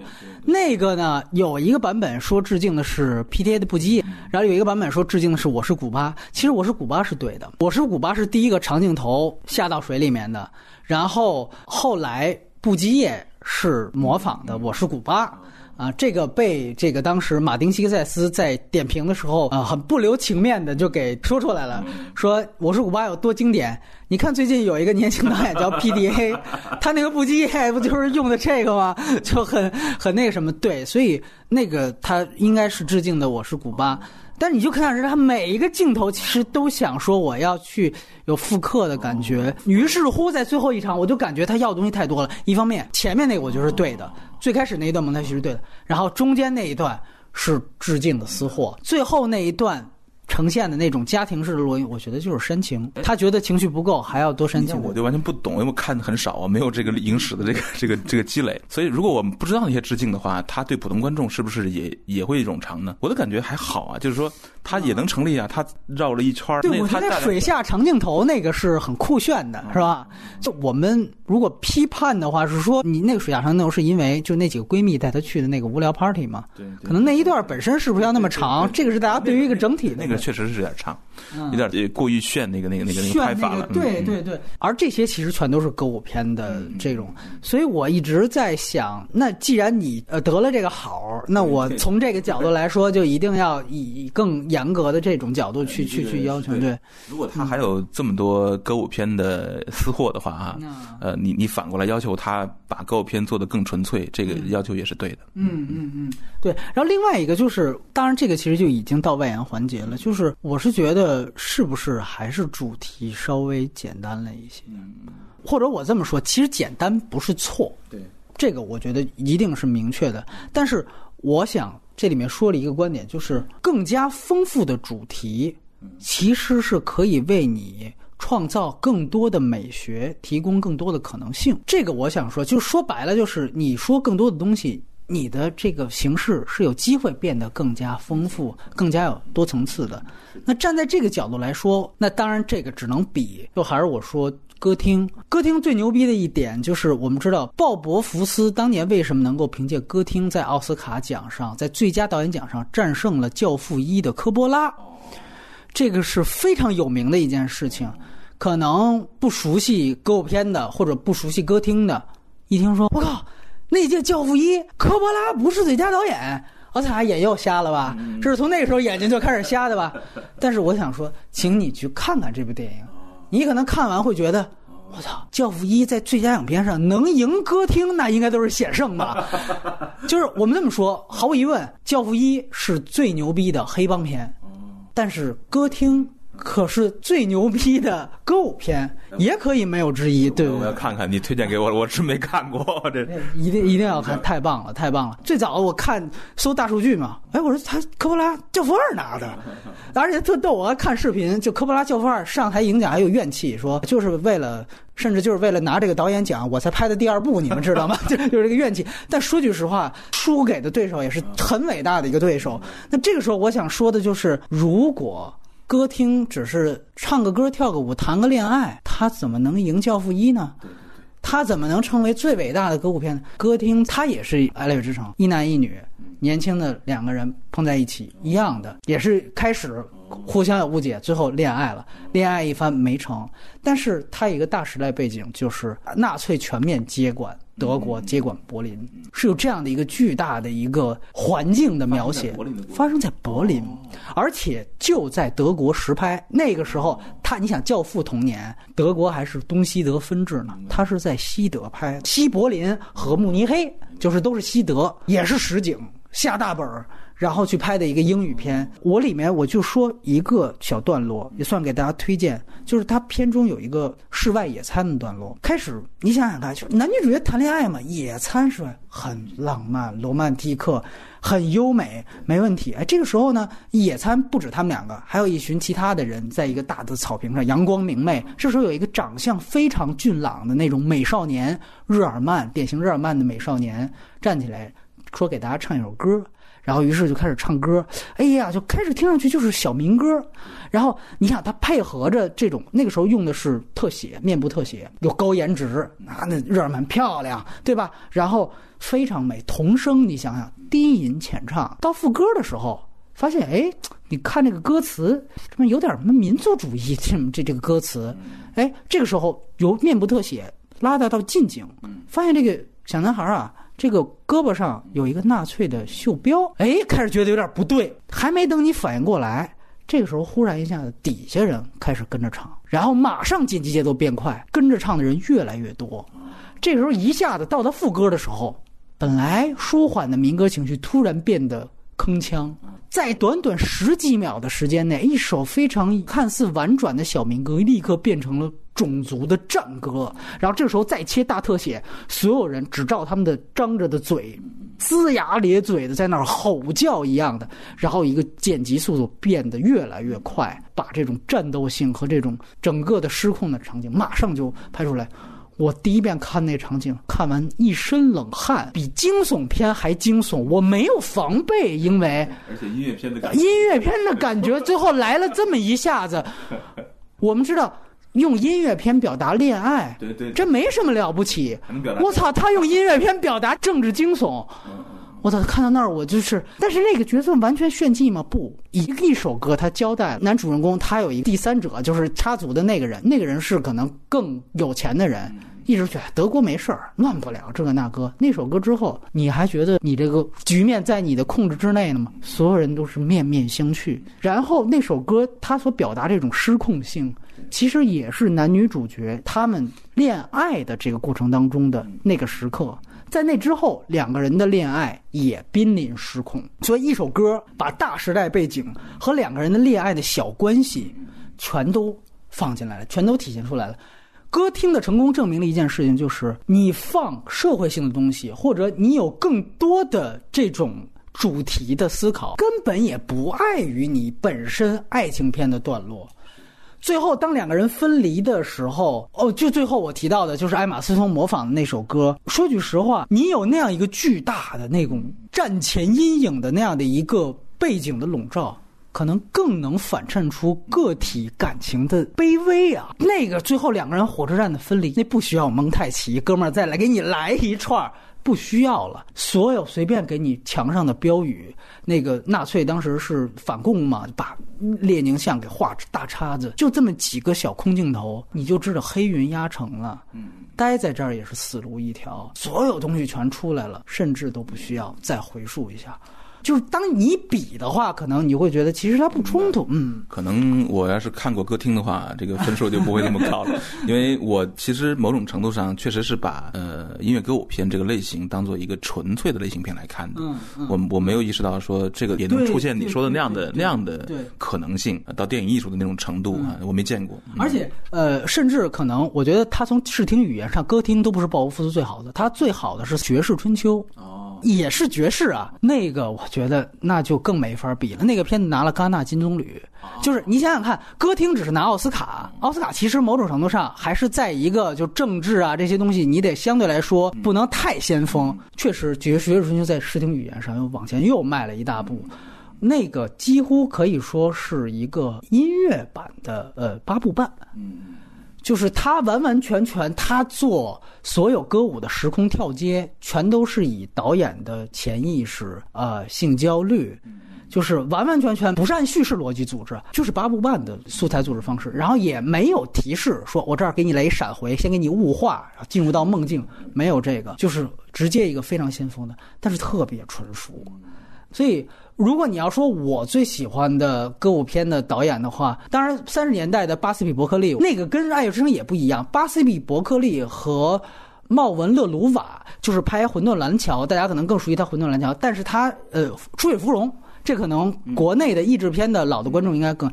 勒鲁瓦跟伯克利他们的歌舞片是大场面调度，就是姜文模仿的那种，一堆大腿，然后说白了就是万花筒调度。嗯哎，那个确实是奇观，超牛逼的，就是万花筒啊，一个大俯视啊，这种他要的是这种，是一种登峰造极，那是一种形式上的发展。那另外一种，我觉得就是鲍勃福斯的这种，呃，如果从歌舞片的维度来讲，因为确实我们每期节目到最后肯定也都是需要去延展一些更有意思的东西，呃，那我觉得我很推荐，比如说你有兴趣，你可以看看三十年代的巴西伯克利他们的，他们跟后来的真正的大家所熟知的吉恩凯利跟阿斯泰尔的那种。纯粹以明星制的那种就不一样了。阿斯泰尔跟吉恩凯利是典型的明星制下的歌舞片，呃，斯坦利多南的那些，呃，这个当然也是一种存在，是一种全新的道路。但是我个人的观感，我可能跟我的个人喜好有关系。我一直想到，就是其实张艺谋导演特别适合拍一部歌舞片，他其实他的审美某种程度上是 阿里郎式的，对对。他可以拍奇观式的歌舞。没错，没错，就是，而且有些色彩，因为大明大亮这种色彩，他也有有这个潜力，而且他其实也确实有对于舞蹈的迷恋，他每一部戏都有舞蹈演员啊，这种可能我觉得他是不是音乐敏感性，或者他没有找到合适的故事。我觉得你要真正问我，因为你知道现在在谈《爱乐之城》中国版这个事儿嘛，我那天看到内部试映场，都可能都是内部人，吓死我了。前面两个看完了就，在走字幕的时候也是，当时在那聊闲聊天嘛，就说他听说要拍中国版了，说是吗？说女主角可能找柳岩。我说我说没开灯，我说想你谁？我说我我看你长什么样。但是 就是这个中国版这个事儿，因为确实最近都是在各种的中国版嘛，因为这个片子刚才也说了，有咱们电广传媒的投资，这不是说遥不可及。要下个月立项，大家别惊讶哦，就可能就是很顺拐的事儿。这片子肯定过审啊，没问题啊，拿过来就拍，对吧？但是 不知道大家您您怎么看这个事儿？如果从电影史的角度来看，确实是像你刚才说的啊，因为你说的这么多这个功课我都没做过，我没我没有这么多的这个电影史的知识。从电影史和从当下二零一六一七年来看，是是不一样的标准。《爱乐之城》这个电影，我觉得它不是一个纯歌舞片，所以它转成中国版，你要说只转这故事的话，我觉得也有点很很像的当代中国的很多言情片，它其实也是不是那么很接地气的。爵士元素，首先你得找到一个，对吧不？你不你不能你程蝶衣，你不能再来一遍嘛，对吧？这事儿这个电影的，我觉得它更有价值的地方是那种我们刚才说的那个高阶的那个爱情观，和那种反庸俗成功社会学的那个那个爱情观。对这个东西如果能落地的话，是有价值。其实某种程度上，这个电影让我想起了一个老的，呃，应该是七零年代的美国电影叫《爱情故事》，那个那个很棒，那个很很牛呃很棒的一个电影。但是，它没有《爱情故事》那么的实，那么的扎实的跟那个时代有关系，而且没有那么动人。它确实有偶像剧的层面，这是一个在当代的好莱坞的一个一个守成之作。您觉得和美国的现在的一个政治环境？今天我到您这工作室来，出租车上我一关门，出租车听广播说。要这美国可他妈也够乱的啊！我操，这总统上来没人听呀呢，就这种北京的哥这种，给你的感觉，现在美国是一个动荡期。那么是不是越是在这种情况？因为我们知道最经典的好莱坞电影啊，歌舞片不是生产自三十年代，就是关于三十年代。像刚才我提到的巴西伯格利，他们就是生产自三十年代。呃，阿斯泰尔他们的礼貌都是上个世纪三十年代，而歌厅是关于三十年代，哎，就是二战前的。所以所有最牛逼的这个歌舞片好像都跟上十年，但是三十年代我们别忘了大萧条，然后一战、二战的间隙，那那个时候人们是不是最想要逃避现实的地方？所以为什么我可能是有一个先入为主的一个主题定在这儿？我很好奇，您怎么看这个？呃。这个电影所传达的那种比较明亮的色彩，哈，关于这个爱情，这个它虽然是一个高阶爱情，但其实还是在有点有点回望他们那个黄金时代的那种感觉。对，致敬吧，呃，对，这个确实是存在你说的这个这个依据，就是说，在他们这个美国的价值正在受到在现实层面受到质疑的这个时时刻，他们不停的要重申自己的基本价值。就像我们之前说那个萨利机长，但是另一方面，我是觉得更多的原因还是电影艺术本身在这些年。处于这个停滞停滞停滞状态，而相反，像美国的川普带来的这种社会层面和政治层面的这种或者价值观层面的这种混乱，其实反倒有可能引起更新一轮的的那种艺术的探讨。我觉得像这种片子，其实是对这个导演本身来说都是一个演技差不多的作品。美国的电影艺术家能够对当下的这种这么混乱的价值观，尤其对这个美国的基本价值、全球化的价值，以及很多甚至跟我们国家相关的这种美国人的生活水平，从呃一百降到。百分之九十五行不行？我们降低五，然后让让中国及格行不行？之前这种讨论被奥巴马和希拉里那个时代阻隔了很久。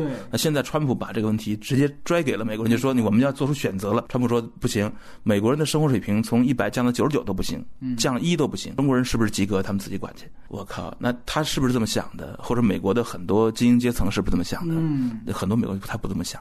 好莱坞不这么想啊！好莱坞，好莱坞是圣母啊，圣母集散地是吧？对对，所以这种呃价值观的对立和或者说激荡，呃，我觉得会引发呃，我觉得对美国的电影艺术是好事儿，他们会会会面对这件事儿。而且我觉得另一点就是鲍勃福斯的这个歌厅，你最终可以说，哪怕他输掉了最佳影片，他可以说我在这个最佳导演赢了，我是击败的教父。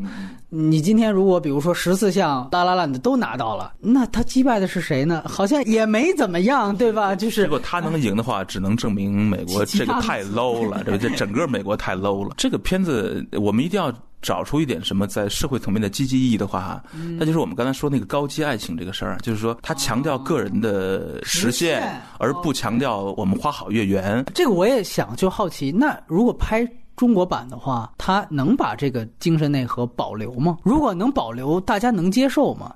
如果不能保留？那这就不是《爱乐之城》了，那你就是。不就是拍一言情片嘛，对吧？你只是借了这 IP，对吧？我到时候也叫这个名字，然后我说中国版。有个隐身的一个说法很有意思，这个强调个人价值而不强调俩人好。嗯，如果我们把这个 爱情跟这个关系放放在国际之间的话，也就是说，他跟美国的这个孤立主义，他跟目前的这个就是说，你看，川普的你要你要搞清楚啊，最后两个人都成功了，那个高司令也有他的。呃，俱乐部了，那个石头姐也有她的人生成功了。他们丢去的是两个人在一起这件事，这个价值变得没那么重要了。只要我们各自成功就行。所以他有一种我们说的极端，有一种自个儿顾自个儿的那种那种感觉。这个这个，因为这得考察到近几年的所有爱情电影，他们的这个其实一个有意思的考察的角度啊，他是不是这个成为趋势，还是说还是说这个东西有点新意？对对对，嗯，尤其他在一个偶像片里面，在一个这种纯类型电影中，这么想要在全球发行的这种。电影中，他给出这种价值观是新出现的吗？还是说一直都是这样？而且我们最后聊一聊这导演，我们应该都看过《玻璃鼓手》，很有意思。因为这个导演沙泽勒，他现在八五年嘛，就是可能跟很多听众比，很多听众也大不到哪儿去。他很有意思，他是哈佛大学毕业的，超级高材生。他跟他的这个配乐是是好基友，不是同性恋啊，就是说好哥们儿，好哥们儿，还不能瞎用这个词儿。然后他是非常非常早呢，就搬到洛杉矶。然后呢，他其实是有点像这个李安的这个程度，他在六年是被各种人拒之门外，所以呢，这里边我觉得特别好的一点，哎，这个应该在优点里谈，就是他把他对于洛杉矶的所有的吐槽，全都写到电影里去了。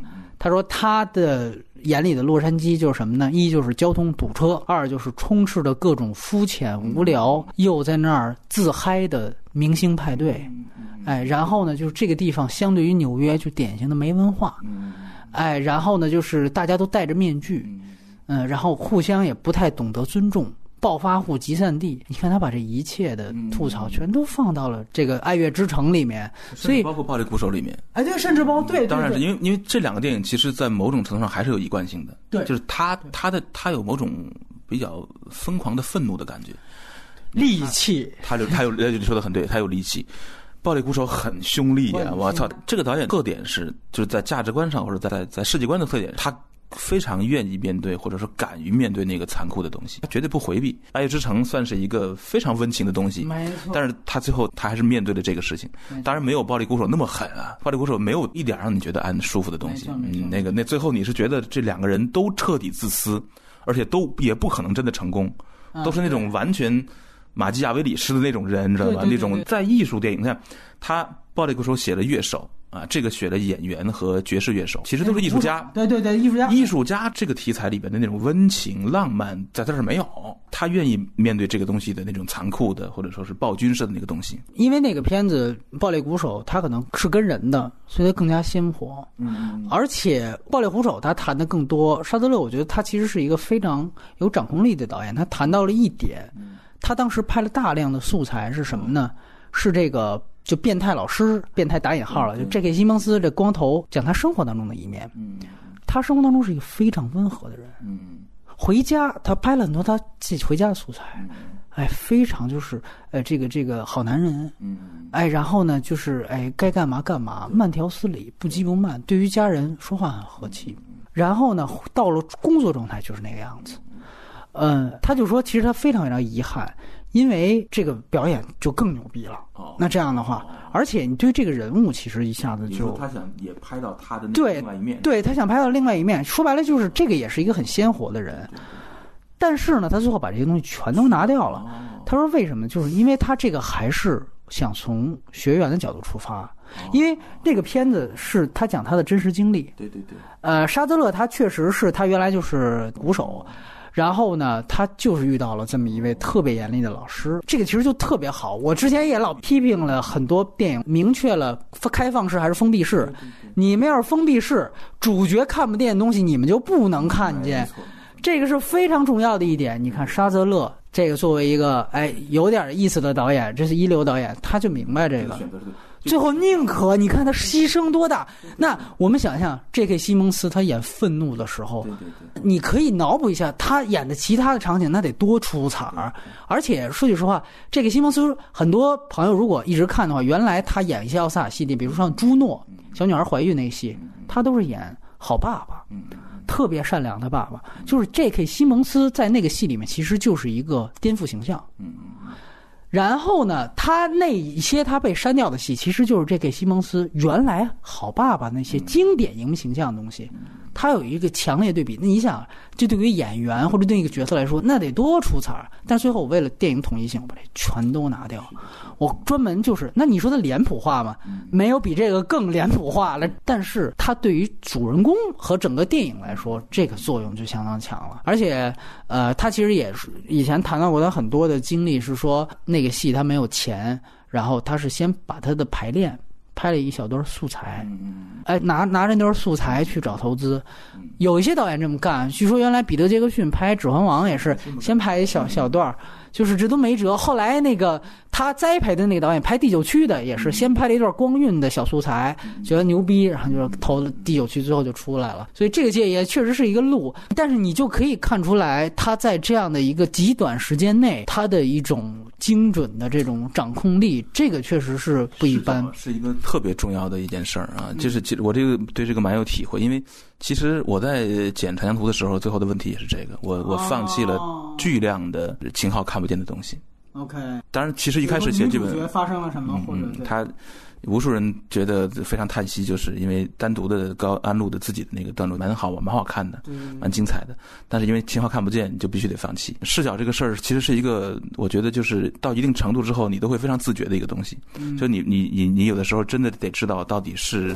呃，这个电影到底是站在什么从哪个 起点开始讲的？没错，没错啊！而且我觉得他特别有意思的一点是，呃，他第一个戏我不知道是不是有特别多的人看过，应该是连英文字幕都没有，黑白片叫《公园长椅上的盖伊与马德琳》，讲的也是爵士乐手，他是吹小号的。这导演音乐出身是吧？哎，对，这个导演就是三部戏全是音乐，而且呢，他其实第一部就是那部《公园长椅》和《爱乐之城》更像，它里面会有一些歌舞片的场景，也是无动机。就是生来，但是那个可能就限于客观条件啊，就特别特别的生硬，有些桥段。但是我想说的是，它里面有一点，我觉得可以看到挺有意思的地方，就是因为对比其他学生作业，就是他其实那个片子特别会遮丑，嗯，他用很多唱段和用很多大的那种弦乐去铺，其实就是为了遮挡那种同期收音，它那个机器可能特别次的那种低电影感的那种质感。呃，他特别会支持。然后另外一个，一个他一个月光男孩的那个导演的处女作，两个处女作可能都是人民币都不超过十万块钱。那你想想，我我现在北电随便哪个拍学生作业，可能都得这个价儿吧？你想他们在美国呢，就是一两万美元拍这个东西，但是你会看到他有多就是会拍是在哪儿？就是为了防止露怯呢，他就基本上多给近景跟面部特写。这个其实也是遮丑的一个招儿，就是，哎，我觉得这个其实从导演角度来讲，还还挺有意思的一个事儿，对。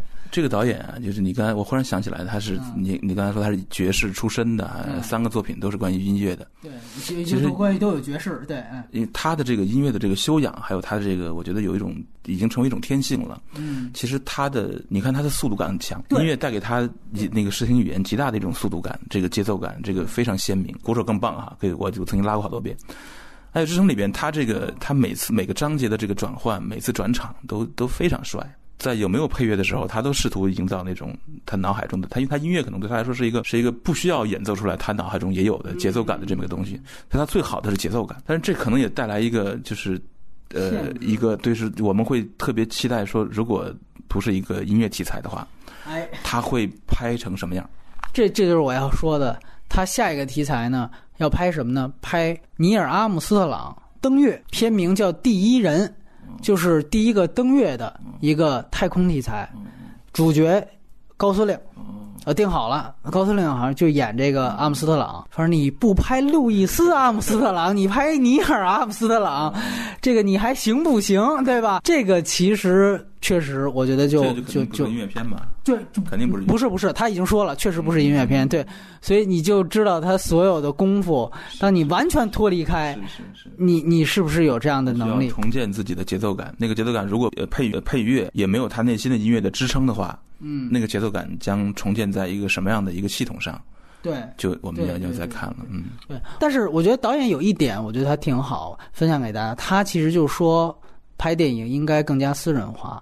说，呃，我觉得这个说的特别话，就是说越私人越动人，某种程度上是这样。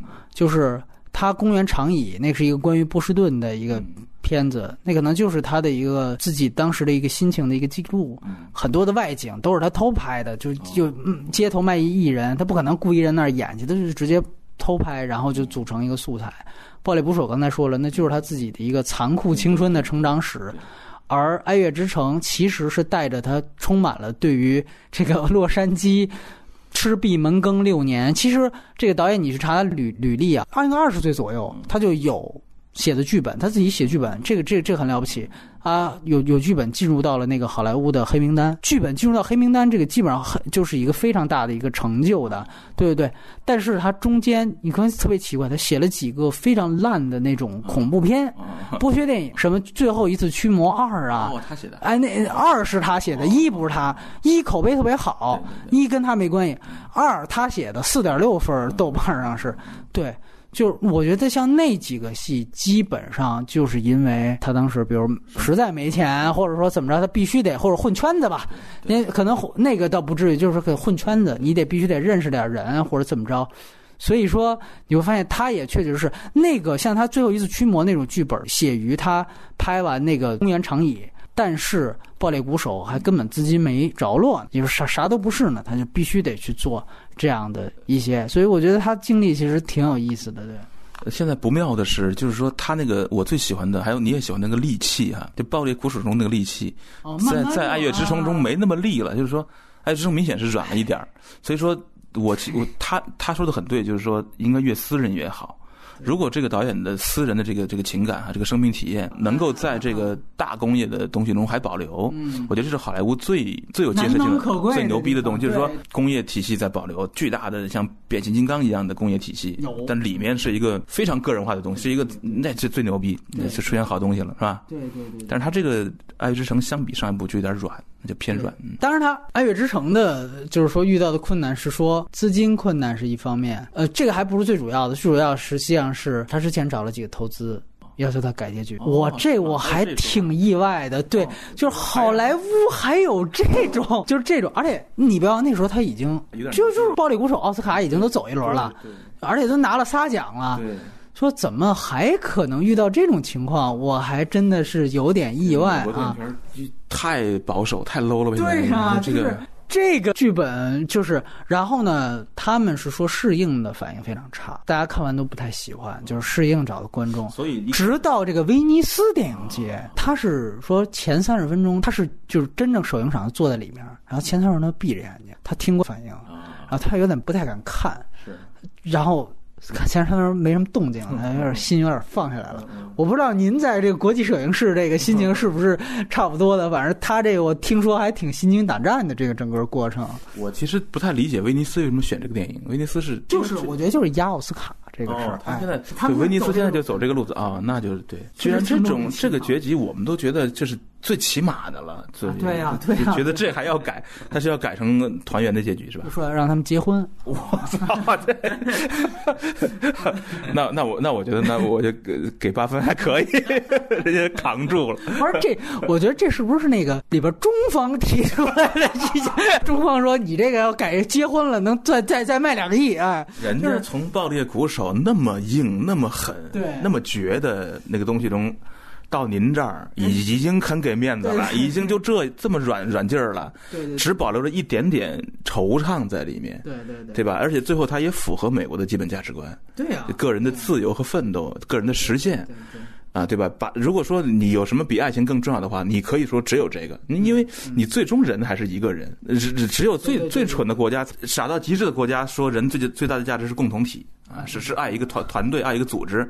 再傻一点，就是说我我我要爱我家庭，我家庭是第一位的。再次一点，就是我我们俩人最好，我们俩人的价值高于一切，也高于我个人。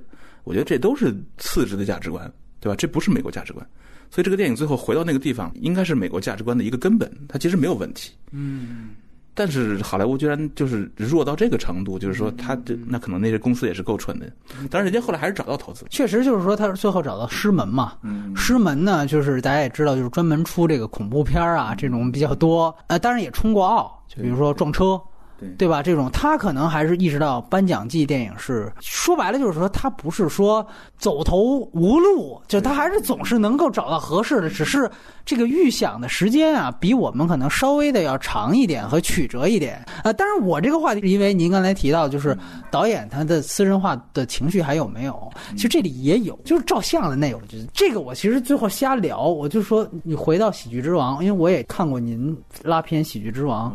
你看《喜剧之王》也是一个小演员，嗯，受尽侮辱吧，算是那也是周星驰个人经历啊，是。那比艾玛斯通惨多了，那对吧？但是你会发现里面对他不太待见的，比如莫文蔚，他不是一个黑化的角色，是的，他只是做自己的工作。大哥来了，那你就不是主角了，那太牛逼了，那个对，太现实，对，但是。我也没错呀，这不就是工作吗？那不得围着他转，那还能围着你转？那你得明白这事儿。但是他又有他的不甘，贡献了最经典的一场戏，就是那个那个剧本那场戏。我操！那那个律师什么对白？哦，有三句对白啊，是哪三句？哦啊，那第三句呢？哎，你还是走吧。太牛逼了！就这个双关出来之后，对，高峰，对，黑心电影的高峰，对，真的这个没有没有这样的，而且让周星驰敢于让最后他这个主人公不成功了，在最大的价值上不成功，他就是个人，无非就是实个人自我价值闪耀了一下吧，这么这么说，对，没有一个名利上的世俗上的成功，对。他最开始给自己定的标的是他要成为一个某位那样的人。那结局是他是一个社区演出，敢于做这么大的落差，对，我这比这个勇敢啊！对对对对对，包括里面天天为难他的是谁呀？吴孟达呀！我他妈胳膊都快被烧烧成烤翅了，我想吃个烤翅，你就跟我做的就不让。但是这个角色不是丑角，所以我告诉你哥们儿，那你跟我单票大的，发挥你的演技，我他妈是卧底。当然，这个因为是他的是一个他的那种无厘头喜剧，所以这个逻辑性我们不去计较。但是我想说的观点就是，你看这些最黑的这些人，他没有说哪个是特别坏，让你恨的牙签没有。爱乐之城，包括甚至暴力鼓手，我就是让你恨他呗，因为我就恨他，对吧？我就让你恨那几个根本不待见我那几个面试官，有可能那就是我遭遇的事情。我就让你恨那个那个照相师，但是我总觉得那周星驰他那一辈子他戾气他应该比你更狠，但是告诉他那些他能用一个喜剧的方法展现出来，可能那种悲凉感可能就更好。所以我为什么说可能最后。拍来拍去，我说怎么最后他妈拍《喜之王》？就想可能还有有某些方面还不如《喜之王》，我就觉得哎呀，就有点力气是很好的，倒是应和了导演这个达米安说的一句话：越私人化越动人。这个确实是这样，所以有的时候我不知道你们有